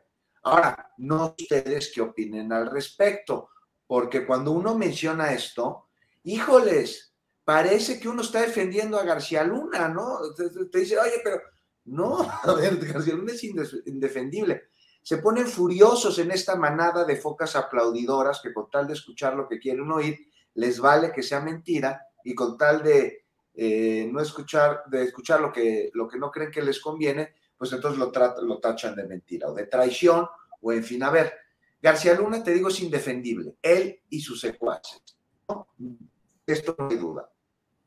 Pero, precisamente como son indefendibles, son los criminales que tienen que estar tras las rejas, pues ojalá y el proceso jurídico lleve los elementos probatorios suficientes como para que no le queden elementos a la defensa de García Luna con los que se pueda derivar todo en un acuerdo y que termine cumpliendo ahí 20 años de prisión, que sería la pena mínima por los delitos por los que se le acusan, ¿no? Porque, bueno, pues si van a mencionar que habían maletas llenas de millones de dólares y que yo lo vi con mis ojos, las vi pasar, pues bueno, no grabaste un video, no tienes una foto, pero algo es de saber para poder seguir el rastro del dinero. ¿Y qué pasa aquí? Es que todo nos lleva, todos los caminos de la corrupción y del narco y de García Luna nos llevan a las instituciones financieras. Porque si no, ¿cómo se mueve el dinero? El crimen es un negocio. El crimen se hace por dinero. Hay quien lo hace por poder político, pero el que el dinero te da. Y entonces, ¿dónde hemos visto testimonios que hablen de un agente de cuentas, de un gerente de banco, de un broker, de una institución financiera. Es ahí a donde tendría que ir. Y las focas aplaudidoras, pues muy enojadas porque uno cuestiona este tipo de cosas como si eso fuera defender a García Luna. No, se trata de defender la justicia, Se trata de defender el, debido proceso para que no haya elementos que puedan romper una sentencia necesaria. Y bueno, Julio, es lo que, lo que te quiero decir. Del libro de pues lo que pasa es que la Oye, Juan, perdón, ahora yo soy el que te, el que te pido regresar al tema de esto de, García Luna. Em, la percepción en los jurados de Estados Unidos es la que hace que el jurado, conforme a su criterio y su voluntad, considere culpable o inocente a una persona. Eh, yo he escrito y he dicho, lo que va relatando el grande me parece que tiene una característica que parece verosímil, es decir, que embona con las diferentes circunstancias que se han conocido y que en Estados Unidos forman parte incluso del cliché de lo que pasa en México. ¿Qué tanto entonces crees que podría correrse el riesgo, Juan Becerra Costa, de declarar culpable a García Luna por un jurado que se fuera por las percepciones y no por las pruebas, y entonces García Luna sería un inocente juzgado de manera equivocada en Estados Unidos? No, no hay manera, hay pruebas, porque no solo son los testimonios. Yo me refiero cuando que los testimonios tienen que llevar a elementos probatorios para que sean irrefutables. No estoy diciendo que de estos testimonios eh, dependa, de estas pruebas o no, dependa la culpabilidad de García Luna porque hay otro tipo de elementos probatorios a través de los cuales lo detuvieron. Sino esto es lo que te tiene que llevar a los peces gordos que decía Alberto Nájar. Porque ahorita tenemos eh, los elementos probatorios para García Luna, pero ¿qué sucede con toda la construcción de este lado y del otro lado de la frontera y detrás de un viñedo, como tú dices, este, Arturo? Alberto. Eh, digo, Alberto, como tú dices, Alberto, o sea, no hay nada. Esto es lo que nos tiene que llevar a abrir la investigación a ellos y a las instituciones financieras que estoy mencionando, que son las que, vaya que se beneficiaron y de ellas nada habla. Nadie habla, así como desde el otro lado del mar, desde España, pues también esperamos una declaración de Calderón. Él que tanto se anda metiendo a opinar de todo y de todos, curiosamente de este juicio, el secretario de Seguridad Pública que trabajaba con el cártel de Sinaloa, de eso no ha dicho nada. Allá nos tienen que llevar estos elementos que están dejando entrever los testigos. No te digo que los testigos muestren un video o que por, como no tienen pruebas se invalide su testimonial. No, que la fiscalía tiene que abrir líneas de investigación para probar estos dichos y para entonces alcanzar a toda la red y el entramado de corrupción y de impunidad que está rodeando a un narcogobierno, el de aquel sujeto, como diría Alberto. El sujeto. Juan, si quieres, déjame ir con Arturo, con Alberto y luego regreso contigo para el tema del libro este tan mentado, al menos que lo estamos comenzando a mentar aquí. Arturo Cano, eh, ¿qué opinas? ¿Ya te llegó el libro? ¿Lo vas a comprar? ¿Te parece interesante? ¿Qué crees que significa tanto ese libro como la próxima marcha o concentración en el Zócalo que están anunciando los eh, defensores del INE que ahora dicen mi voto no se toca? Pues sí, me gustaría leerlo, no he tenido oportunidad, he visto algunas de las ideas que se exponen por ahí, las entrevistas, lo que han declarado eh, los autores, los consejeros salientes, Lorenzo Córdoba y Ciro Murayama. Me llama la, la atención esta afirmación en una entrevista que fue encabezado de El País, en el sentido de que la democracia no está en el ADN de la sociedad mexicana. Eh, porque me parece que lo que nos quieren decir los consejeros es que tenemos una sopa con tres ingredientes. Eh, un árbitro impoluto, profesional, que ha garantizado elecciones libres, limpias desde hace muchos años, eh, un gobierno con eh, inclinaciones autoritarias que quiere destruir a la institución electoral y una población que no valora la, democracia. Eh, es, digamos que, para decirlo resumidamente, me parece la, arrogancia y la, superioridad del, tecnócrata y, y cierto y noto ahí como cierta bipolaridad política, ¿no? Porque cómo, cómo pueden decir eh, Córdoba, por ejemplo, que, en los últimos nueve, años, es decir, los que corresponden a su estancia en el Instituto Nacional Electoral, hemos tenido la mayor estabilidad política y, el, y un índice de alternancia de 62%, que es muy, eh, muy alto este, y al mismo tiempo decir que tenemos un pueblo eh, o una población que no gusta de la, de la democracia. Eso en todo caso es un fenómeno no, solamente mexicano, basta ver, por ejemplo, la, la medición, eh, por citar una, ¿no? este, del Latino Barómetro, que se hace desde hace varios años y que ha mostrado cómo hay un desencanto con la democracia muy relacionado con la crisis de los partidos políticos, con eh, los gobiernos corruptos, con la inestabilidad. Eh, estaba viendo hace rato los datos del Latino Barómetro, la satisfacción con la democracia en la región de América Latina cayó de 2000, en 2008 estaba en 63% y para 2021 era de 50%.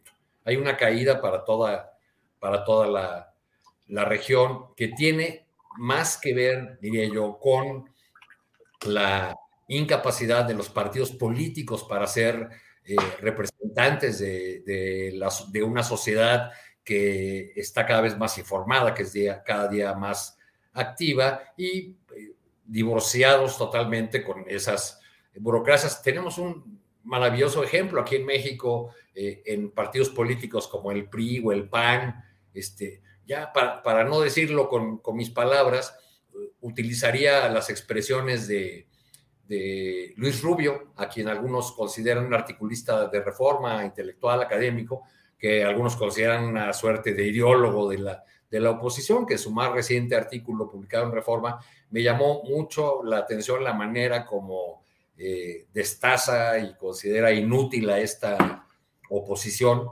y remata con una palabra que resume todo el artículo, la patética oposición. La patética oposición. Bien, Alberto Nájar, ¿qué opinas de estos uh, eh, caracoleos de estos movimientos de mm, Ciro Murayama y de Lorenzo Córdoba que parecen despedirse del cargo de consejeros electorales, que ya les queda poco tiempo, con este libro de la democracia no se toca. Ya antes había escrito Lorenzo Córdoba un libro con eh, Ernesto Núñez, el periodista Ernesto Núñez, que se llamaba algo así como la de, de la democracia no se construye en un día. Pero, ¿y la fotografía del libro de ahora? abiertamente utiliza la marcha que se dio el año pasado desde la óptica o teniendo en primer plano el ángel de la independencia y luego extendiendo la mirada ahí, es decir, eh, plenamente identificado pues con esa marcha de intereses partidistas tan peculiares. Alberto, ¿qué opinas? Pues mira, el simple hecho de que utilicen esa fotografía, pues a mí me deja muy claro eh, pues el nivel en el cual se encuentran personajes como Lorenzo Córdoba, por ejemplo, que cuando fue elegido presidente del IFE en ese entonces, del Instituto Electoral, pues llegaba con una tarea que era bastante, se veía bastante importante de rescatar pues a esa institución de las crisis que había tenido. Él fue elegido, de hecho, eh, porque era un personaje que tenía una cierta tendencia al progresismo, que estaba de una u otra forma alejado de las tendencias conservadoras que dominaban en ese entonces en, en el país y también, por supuesto, por la raigambre familiar, pues no lo puede hacer a un lado, pues es hijo de quien, de, de, este gran personaje que don Hernando eh, Córdoba, y pues eso de una u otra forma él mismo tiene doctorado, es investigador de la UNAM, tenía un prestigio importante y se veía que habían tiempos grandes, eh, bueno, al menos eh, mejores para el instituto que encabezaría.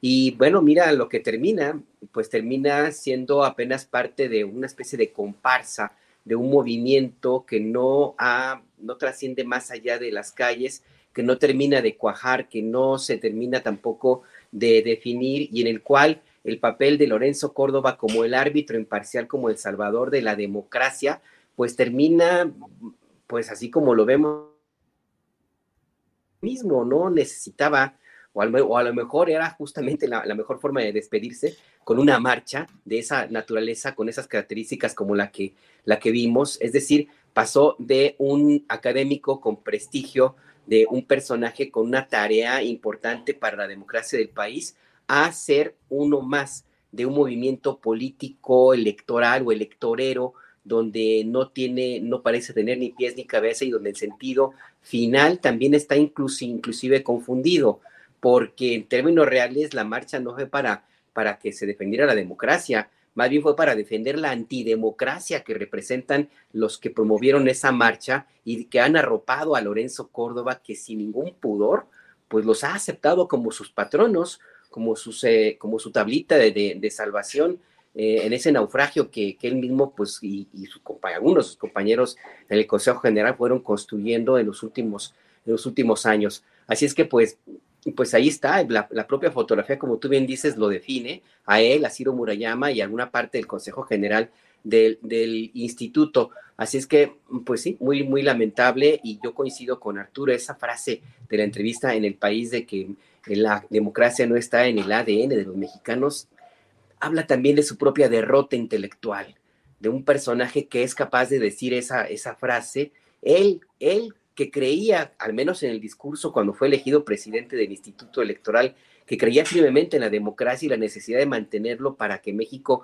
superara sus problemas, entre ellos la desigualdad, pues él diciendo eso, pues es una contradicción enorme. Y yo creo que con eso me quedaría. Así, básicamente, se van, se van en la contradicción que construyeron y en la cual parecen estar muy, muy contentos. ¿Qué siguen adelante? Pues no lo sé, porque a lo mejor. Pero, se, pero se quieren ir, pero se quieren ir cargados en andas en el Zócalo, ¿no, Alberto? Exactamente, sí. Pues nada más falta que. Parece ser que esa marcha tiene esa finalidad de cargarlos en andas, así como, como toreros que se despiden del ruedo. Y, nada más faltaría, mi querido Arturo, que, invitaran a Aquiles Córdoba ahí para que lo, los acompañara con sus huestes, ¿no? Y el siguiente meeting que sea en Iztapaluca, en Chimalocano, allá en Puebla allá donde Antorcha Campesina tiene hasta sus empresas de gas. Sí, ¿Eh? así es. Bien, Alberto. Eh, Juan Becerra Costa, libro de Murayama y de Córdoba, convocatoria a mitin dominical el 26 de febrero, reunión de Consejo General del INE hoy para establecer el grave riesgo que creen que significaría la aprobación de este plan B electoral que está en espera de que lo discutan y aprueben o rechacen en el Senado, que todo indica que sería aprobado. ¿Qué opinas, Juan Becerra?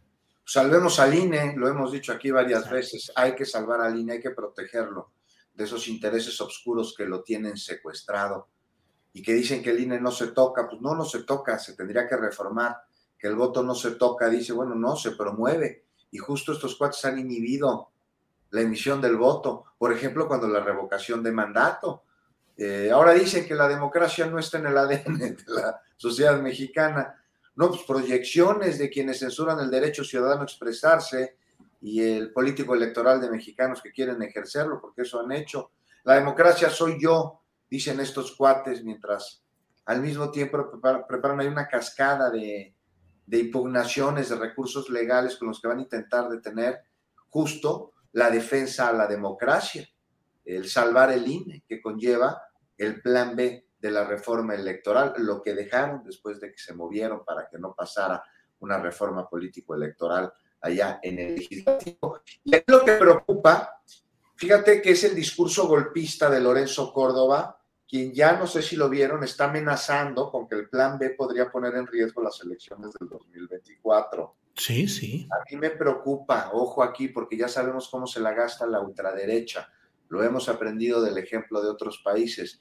Dice Córdoba que el plan B puede alterar el método para, para que se instalen las casillas, para que se lleve a cabo la integración ciudadana y que esto causaría incertidumbre a la hora del conteo de votos. O sea, aguas, ya están amenazando, están extorsionando. Preocupante, pues deja entrever ahí lo que podría ser una estrategia para intentar torpedear el proceso por parte de la bancada opositora en el INE, encabezada todavía por el líder Lorenzo Córdoba y por el presidente de la Junta de Coordinación Política ahí, que es Ciro Murayama, que ya se van, ¿no? Pero bueno, ya desde el legislativo, donde sí se vale formar parte de un grupo parlamentario, de un partido político, no como en el INE, sí está muy claro, ¿no? Que va por México hará lo posible para parar el plan B.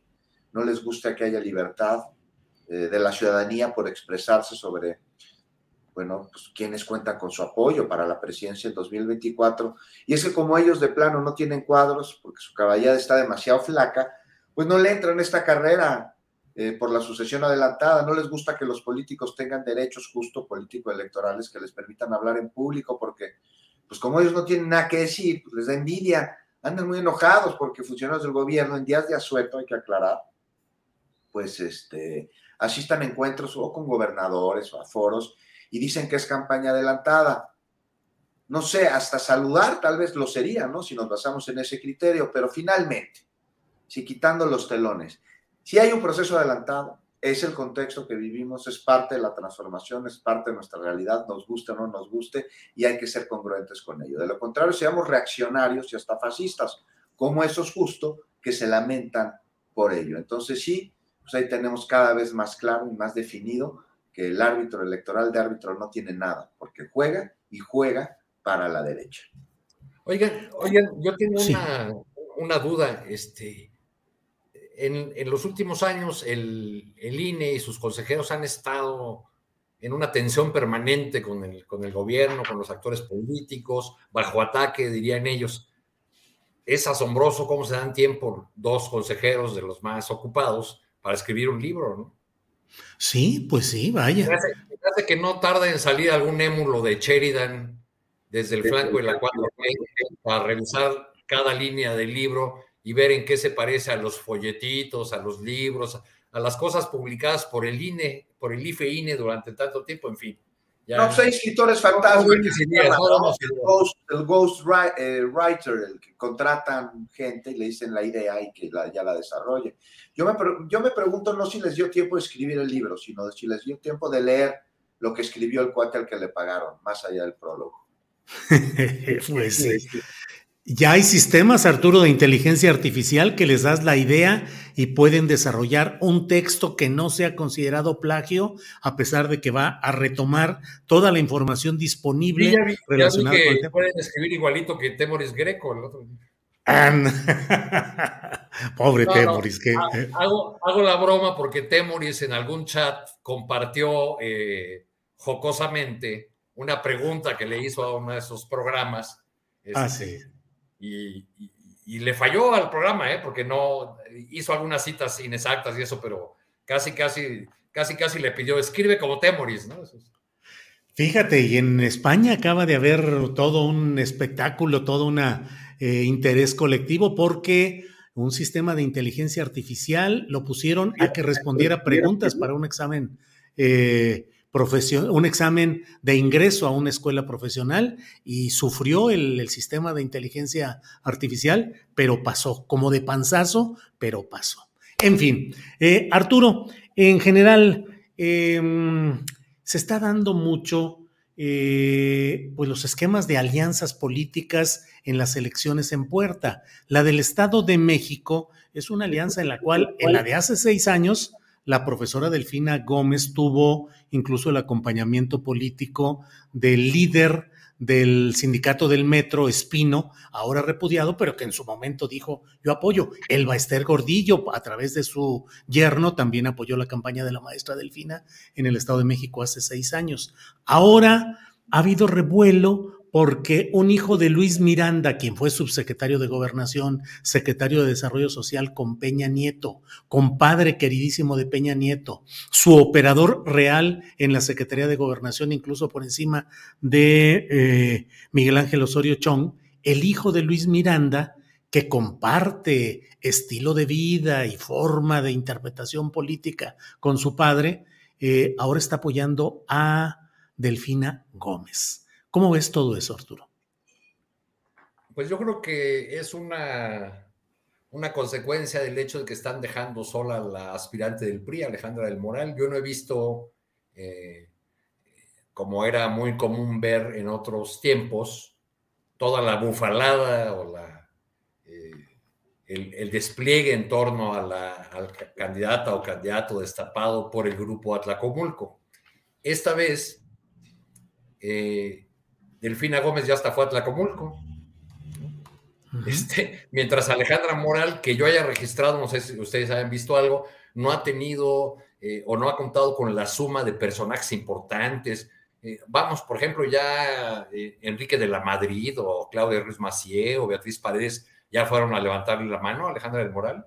Yo no los he visto. Y las figuras de ese partido creo que no, que le están haciendo el, el vacío, ha hecho actos en, lugares pequeños. Eh, creo que esto medio viene a confirmar lo que decíamos la semana pasada en el sentido de que al menos como se van, eh, como van a en los hechos hasta ahora, pues hay, hay como una suerte de derrota anticipada en las filas de, del otro, otro invencible grupo Atlacomulco y la, convicción de que, de que no van a, no solo a tenerla sencilla, sino que es lo más probable es la, derrota en el caso del, del Edomex. Llama la, atención este, que se vaya Miranda, que está eh, por el lado del, Partido Verde, pues así ha ocurrido con, muchos eh, juniors, con los hijos de muchos eh, políticos que no encontraron acomodo en el PRI porque ya ahí todo estaba repartido y prefirieron jugarla por otras, por otras opciones. Eh, así fue como el verde se fue haciendo de, candidaturas, luego fueron apareciendo eh, otras. Entonces yo creo que tiene que ver con esta eh, falta de convicción, por así decirlo, de los priistas mexiquenses de que, de que tendrán un, un triunfo seguro como era como ocurría durante tantas décadas. Bien, Arturo. Em, Alberto Nájar, ¿estarán en desbandada los priistas en el Estado de México para correr de una catástrofe anunciada y pasarse al carro presuntamente triunfador de Delfina Gómez? ¿Crees que así sea y qué implicaciones políticas tendrían este tipo de alianzas en un eventual gobierno de la profesora Delfina Gómez? Mira, de lo que yo he leído, eh, parece que hay ya una negociación que se realizó hace algunas semanas eh, para el apoyo del hijo del compadre de Enrique Peña Nieto tan públicamente. Bueno, él forma parte del Partido Verde Ecologista, entiendo que es su secretario de la Juventud. Y, que, y que además, pues el, acuerdo, al parecer que lo habría, habría participado en esa negociación el exgobernador de Chiapas, que se pida Velasco. Manuel eh, Velasco Cuello. Manuel Velasco, pues parece ser que se negociaron algunas posiciones, entre ellas la eventual candidatura de eh, Luis Miranda Jr. Para, para candidato a la alcaldía de Toluca, apoyado eh, pues ahora sí que por la, por la profesora Delfina Gómez en la gubernatura del Estado de México y Morena eh, y los aliados en, en el poder. Así es que pues ahí puede ser también una, una, lectura política de esa naturaleza, Julio, un tema estrictamente local que no deja de tener sus repercusiones a nivel nacional, porque pues si bien es cierto que Luis Miranda, el papá, se alejó de la vida política después del asesinato en circunstancias muy extrañas su papá, muy, muy extrañas, nunca se aclaró qué fue lo que ocurrió, eh, y, y el hijo pues se retiró de la política y se dedica a los negocios, Entiendo que anda vendiendo desarrollos inmobiliarios fuera de México, en España inclusive. Pero bueno, pues el caso está en que, em, si bien es cierto que se ha retirado de la vida política, también es real que no pueden, em, no podría Luis Miranda Jr. hacer un movimiento de esta naturaleza si no cuenta con el apoyo o al menos la, el, el respaldo, al menos tácito, pues de la clase política en la cual él creció.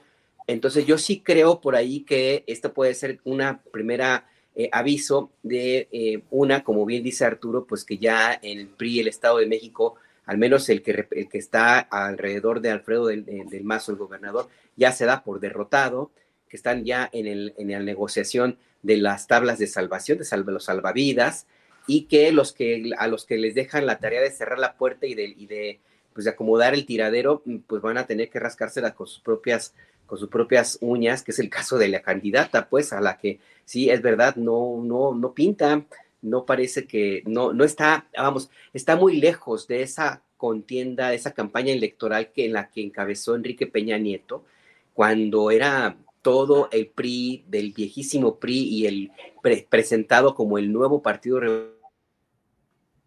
revolucionario institucional, una mezcla medio extraña que causaba furor inclusive eh, los gritos de, de, las, que los mítines de campaña, yo los recuerdo, me tocó cubrirlos, algunos que eran así como en una forma muy descarada, que gritaba Enrique, bombón, te quiero en, colchón, y ese tipo de, de, temas de la alegría que se veía al menos fingida, pero bueno, había alegría, y que está pues ahora totalmente ausente en una campaña del PRI.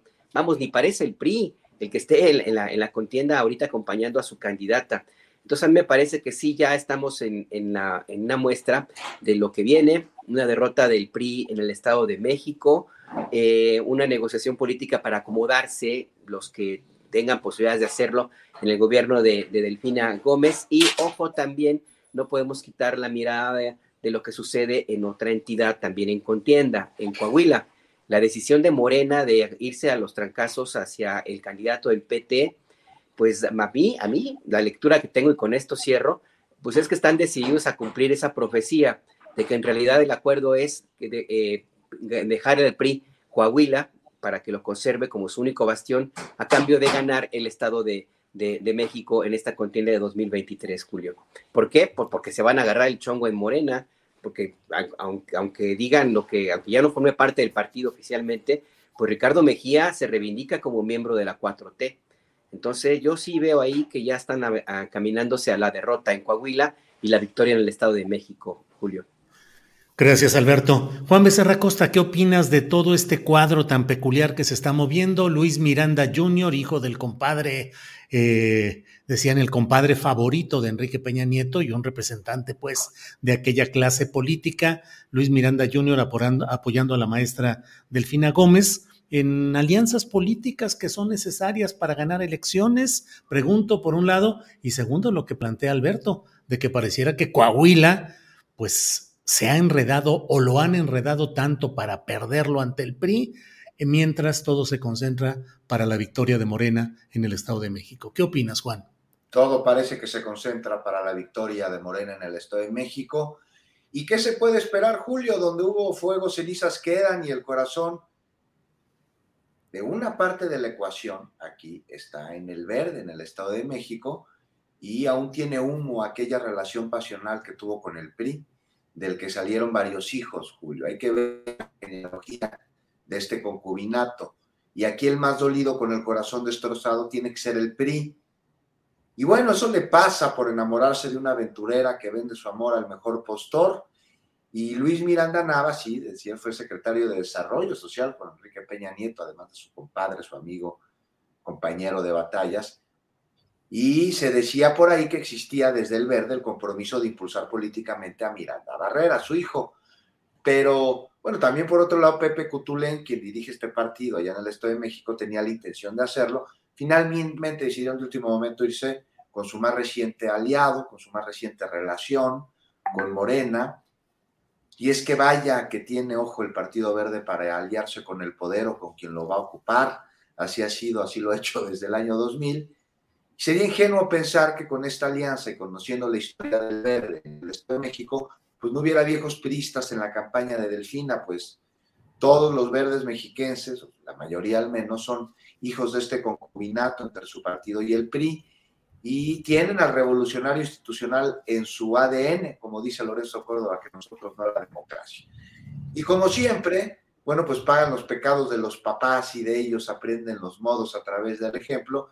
Y aquí lo interesante va a ser ver cómo se acomodan una vez que suceda lo que está previsto, que pierda las elecciones en el Estado de México y que pierda con ello a su gran bastión, este Estado representativo de, de la fuerza del PRI y pues, no sé, Julio, es que sus hijos, esos que, que lo abandonaron, que abandonaron al PRI, que se fueron eh, con Morena, van a ocupar el lugar que ellos no tardan en dejar.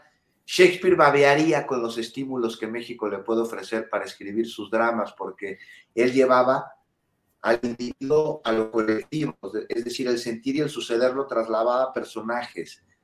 Y lo mismo podemos ver aquí en el Estado de México con este proceso electoral, como 100 años de cultura política se resumen en un proceso a través de los mecanismos de adaptación de cada uno de los organismos que en ella se involucran y así el PRI, como siempre, incluso antes de llamarse así, no se crea ni se destruye, sino solo se transforma.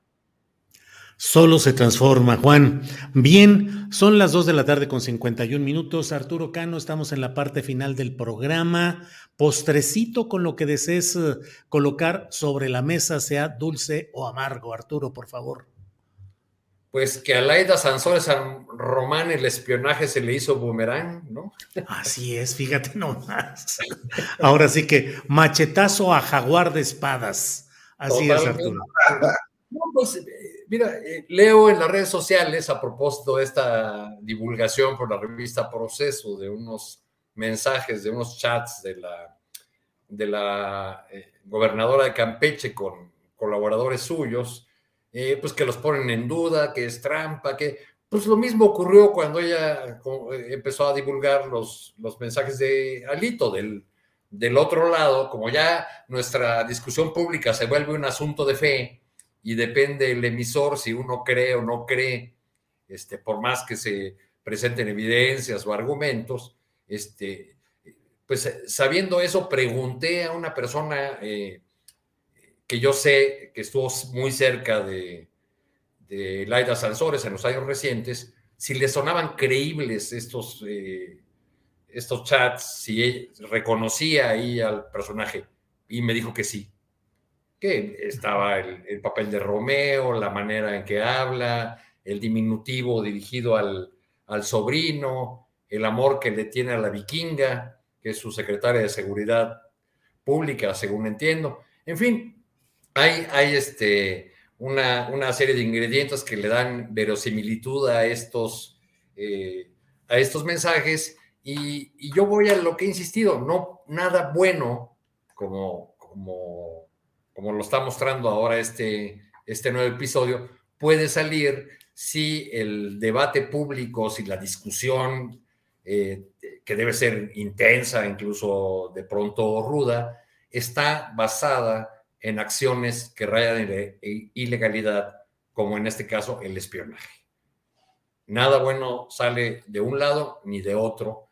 Este, y bueno, pues ya este, estará pagando las consecuencias de, de sus travesuras ahora aplicadas en sentido contrario la gobernadora de Campeche. Bien, Arturo, gracias. Em, Alberto Nájar, postrecito, lo que desees colocar sobre la mesa. Pues mira, yo leía hoy la columna del gran amigo de mi querido Arturo Cano, Raimundo Rivapalacio. Sí, son amigos. Hay buena. Está bien, está bien, qué bueno. De la infancia, de la infancia de mi infancia, de mi infancia. No, ya fuera, fuera, fuera de broma, perdón Arturo, este, leía, leía la, la columna de, de Raimundo Palacio sobre el periódico que dice que se publicó de Adán Augusto, el secretario de Gobernación, em, y bueno, hacía toda una teoría muy de, de, Raimundo sobre lo que significaría este periódico.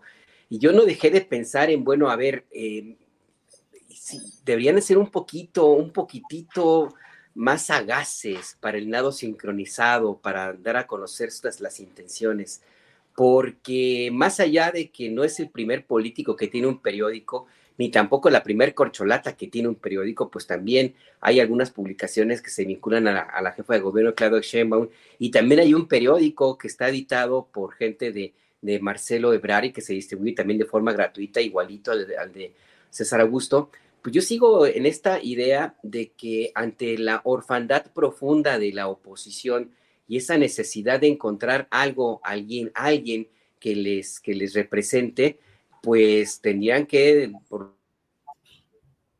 menos hacer un extrañamiento a los voceros, porque están dejando bien en claro que la jugada es con Marcelo Ebrard, porque a, Claudia Sheinbaum le tiro por viaje, la, la critican, hay hasta campañas intensísimas, duras, en contra de la jefa de gobierno, y en cambio a Marcelo Ebrard ni quien lo toque, ni quien, ni quien se acuerde de estas situaciones como las que mencionaba hoy de la columna de Raimundo Riva Palacio, de que pues, también Marcelo tiene su periódico, ¿por qué concentrarse nada más en César, en, el, secretario de Gobernación, a quien, según Raimundo Riva Palacio, pues es un aliado de Claudia, de Claudia Sheinbaum. Entonces me parece que ahí, pues no sé hasta qué punto finalmente a Marcelo Ebrard le, le beneficie que eh, de, esta manera los voceros de la oposición pues lo apapachen de esta manera, pues no sé si realmente les sea, les sea conveniente, pues sí, ya está claro que ya no van con Ricardo Monreal, ya, ya Monreal se quedó como el perro de las dos tortas, ni modo, pero pues por lo menos que cuiden las formas, ¿no? Es lo que yo diría, Julio. Bien, Alberto. Eh, Juan Becerra Costa, te toca cerrar con postrecito, por favor. Pues rápidamente lo de Laida, ¿no? Porque aquí hay algo que todo el mundo mira pero no observa. De entrada, a ver si es cierto lo que publicó Proceso. Pero sea o no sea cierto, lo que sí es que a Laida le dieron una sopita de su propio chocolate. Y Claudia ya me parece que además de haberlo desmentido, de haber dicho que no es cierto, que son falsas esas conversaciones, este, tendría que darse cuenta de las implicaciones de llevar a cabo estas conductas, porque el espionaje tal vez, no sé ustedes qué opinen, una de las peores prácticas políticas, no solo en nuestro país, sino en el mundo. Y a lo que voy cuando dije que ven pero no observan, ¿han escuchado recientemente hablar o mencionar la palabra del caso Sterling? ¿Sí? No. Ah, el edificio Sterling. Ah, claro, claro, el edificio Sterling. Cuando estuvo al frente del gobierno de la ciudad, están detenidos. ¿Por qué? Porque ahí se espiaba. ¿A quién? Se espiaba a periodistas, se espiaba a políticos, se espiaba a funcionarios. Delitos, señores, delitos. Y por más divertido que pueda ser este circo, este show, y por más de interés público que pudiera llegar a ser en caso de lo que lo haya difundido sea cierto, pues recordemos que por encima de la ley nada ni nadie. Pero bueno, eso pasa cuando los políticos quieren ser comunicadores o cuando los comunicadores quieren hacer política. Y por ejemplo, con ambos lados ahora, Laida y proceso. El caso Sterling, que mucho se hablaba, Juan, de que eh, dependía de, de, la autorización y la supervisión política de quien era secretario de gobierno con Miguel Ángel Mancera, que era Héctor Serrano y que había sido el principal responsable de financiar, proteger y utilizar políticamente toda la información por espionaje que se generaba. Si hubiera, una galería de personajes lúgubres de la política mexicana, a la manera de los retratos en la pared, ahí en la casona Jicotenca. Qué el muro de las mentaciones se llama, Arturo. Es el muro de las mentaciones. Qué bella, qué bella escena esa de unos señores inaugurando una pared con sus propias fotografías. No, están cabrón. Pero digamos que si hubiera una pared así para los personajes con, con mayores méritos en, en, tareas de plomería, de cañería, de drenaje profundo, Héctor Serrano estaría en uno de los primeros lugares, ¿no crees, Julio?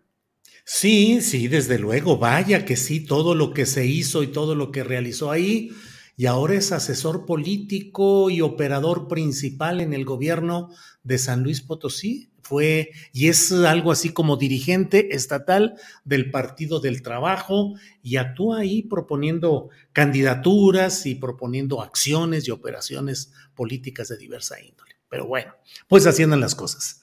Bien, bueno, quiso ser incluso candidato a diputado local, quiso ser candidato y, y, para llegar a ser presidente de, de la Junta de Coordinación Política del Congreso Potosí. en fin. La, última vez que lo vi físicamente fue a unos, a unos pasos, fue en su curul en la Cámara de Diputados Federal, lo fue en la pasada legislatura. Se sentaba al lado de un señor que ahora creo que vive en Chile. Uno, un apodado de ah. tomate, ¿le suena? El tomate le decían, sí, cómo no, claro, diputado federal y toda la cosa, claro. En fin, pues esperemos. compañeros a ver cuándo se inaugura ese muro de las lamentadas, de las mentadas más que de las lamentaciones. Alberto Nájar, gracias, buenas tardes. Juan, gracias. Arturo, gracias y nos vemos pronto. Gracias, chao. Gracias, abrazos. Hasta luego. Bien, son las 3 de la tarde en punto, las 3 de la tarde en punto. Vamos con actualización informativa con mi compañera Adriana Buentello y seguimos adelante. Adriana, ya estamos aquí de regreso. ¿Cómo va todo? Julio, pues corriendo porque ya se me aquí la computadora, pero bueno, voy a ver si puedo ponerles el video. Eh, también para comentarle a Andrés que no alcancé a mandarlo porque de verdad a veces lo tecnológico no nos, no nos ayuda, pero hay algo interesante. Quiero que escuches, Julio, estas declaraciones para que digas, pues, ¿qué dirá eh, la, eh, la funcionaria, la titular de la Secretaría de Energía, Rocío Vamos a escuchar si te parece qué fue. Primer abogado de Veracruz,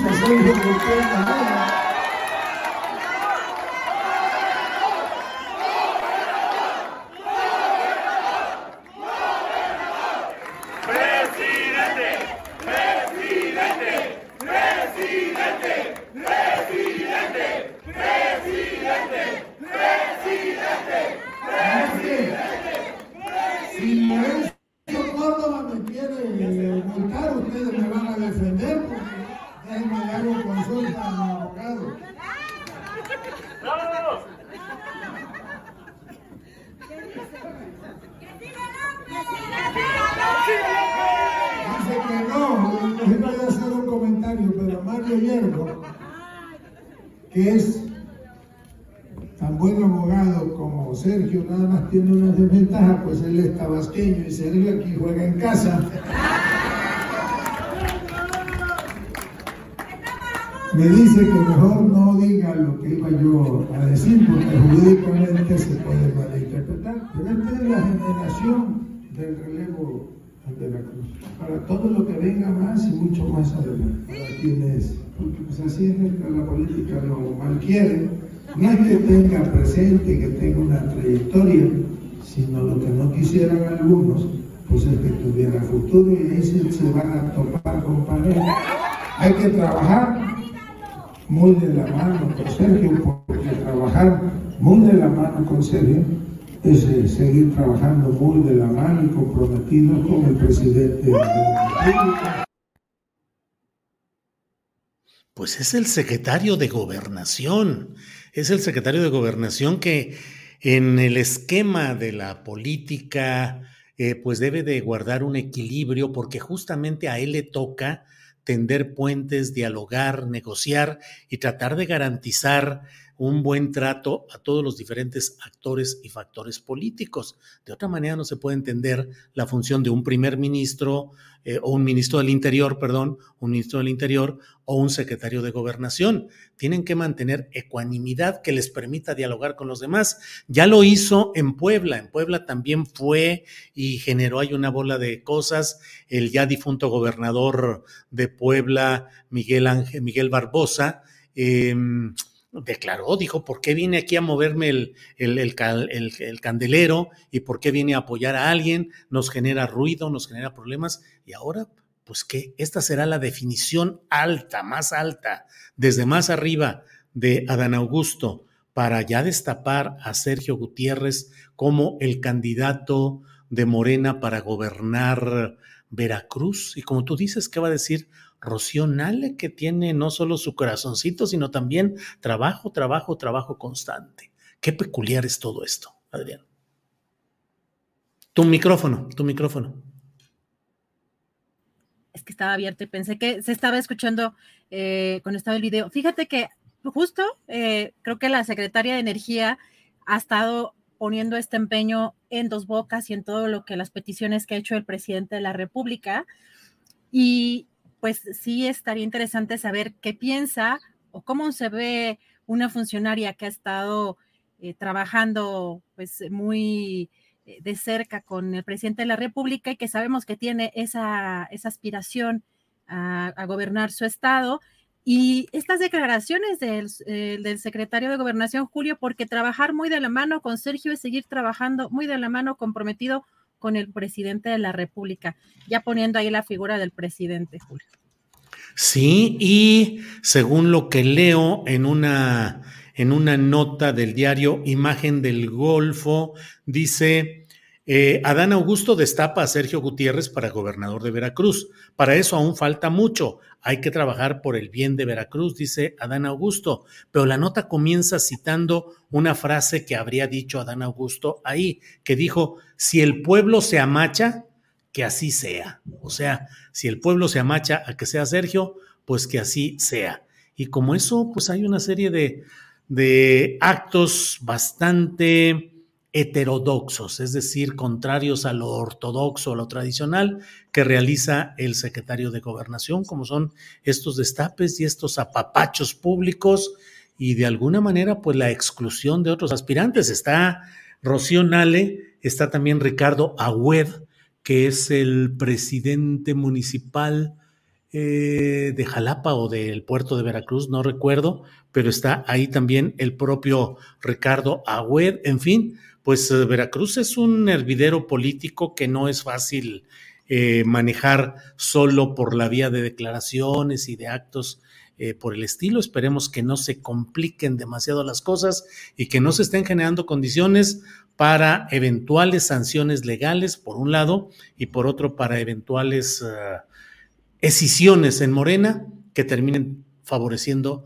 a otros partidos. Ya iremos viendo, Adriana. Julio, pues fue muy curioso también ver que Sergio Luna le levantaba el brazo después de que le nombraron gobernador, gobernador ah, a Sergio Luna, pues le, lo llamaron presidente, presidente Dan Augusto, le levanta la mano Sergio eh, Gutiérrez Luna y como que no quería, ¿no? Veía eh, eh, el secretario de gobernación a su abogado y justo después también, porque ustedes me van a defender del INE. Y también iba a decir algo que siempre ya no dijo por recomendaciones de su abogado, así que muy interesante todo esto, cómo se está moviendo, pero también el papel en el que queda en estos momentos eh, alguien como Rocío Nale.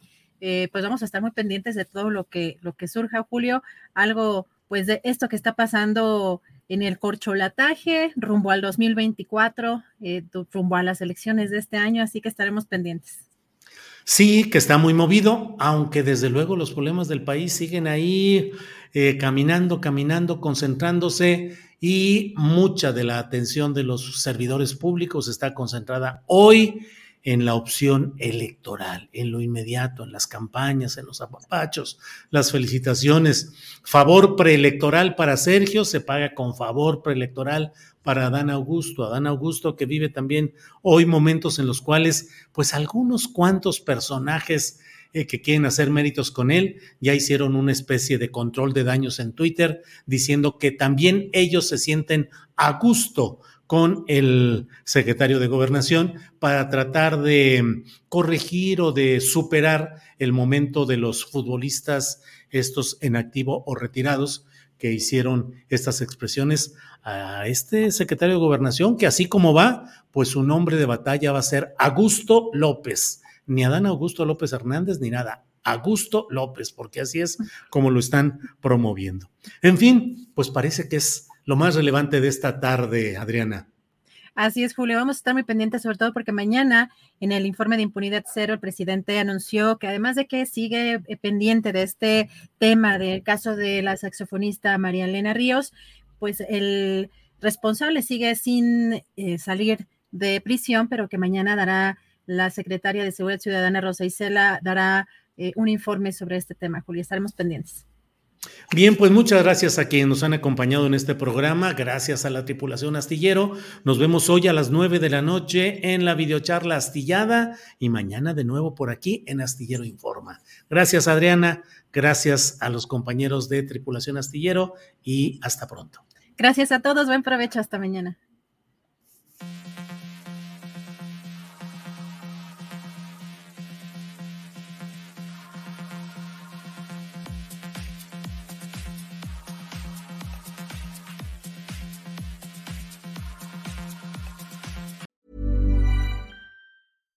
Hi, I'm Daniel, founder of Pretty Litter. Cats and cat owners deserve better than any old-fashioned litter. That's why I teamed up with scientists and veterinarians to create Pretty Litter. Its innovative crystal formula has superior odor control and weighs up to 80% less than clay litter. Pretty Litter even monitors health by changing colors to help detect early signs of potential illness. It's the world's smartest kitty litter. Go to prettylitter.com and use code ACAST for 20% off your first order and a free cat toy. Terms and conditions apply. See site for details. Ever catch yourself eating the same flavorless dinner three days in a row? Dreaming of something better? Well, HelloFresh is your guilt free dream come true, baby. It's me, Gigi Palmer. Let's wake up those taste buds with hot, juicy pecan crusted chicken or garlic butter shrimp scampi. Mm. Hello Fresh. Stop dreaming of all the delicious possibilities and dig in at HelloFresh.com. Let's get this dinner party started.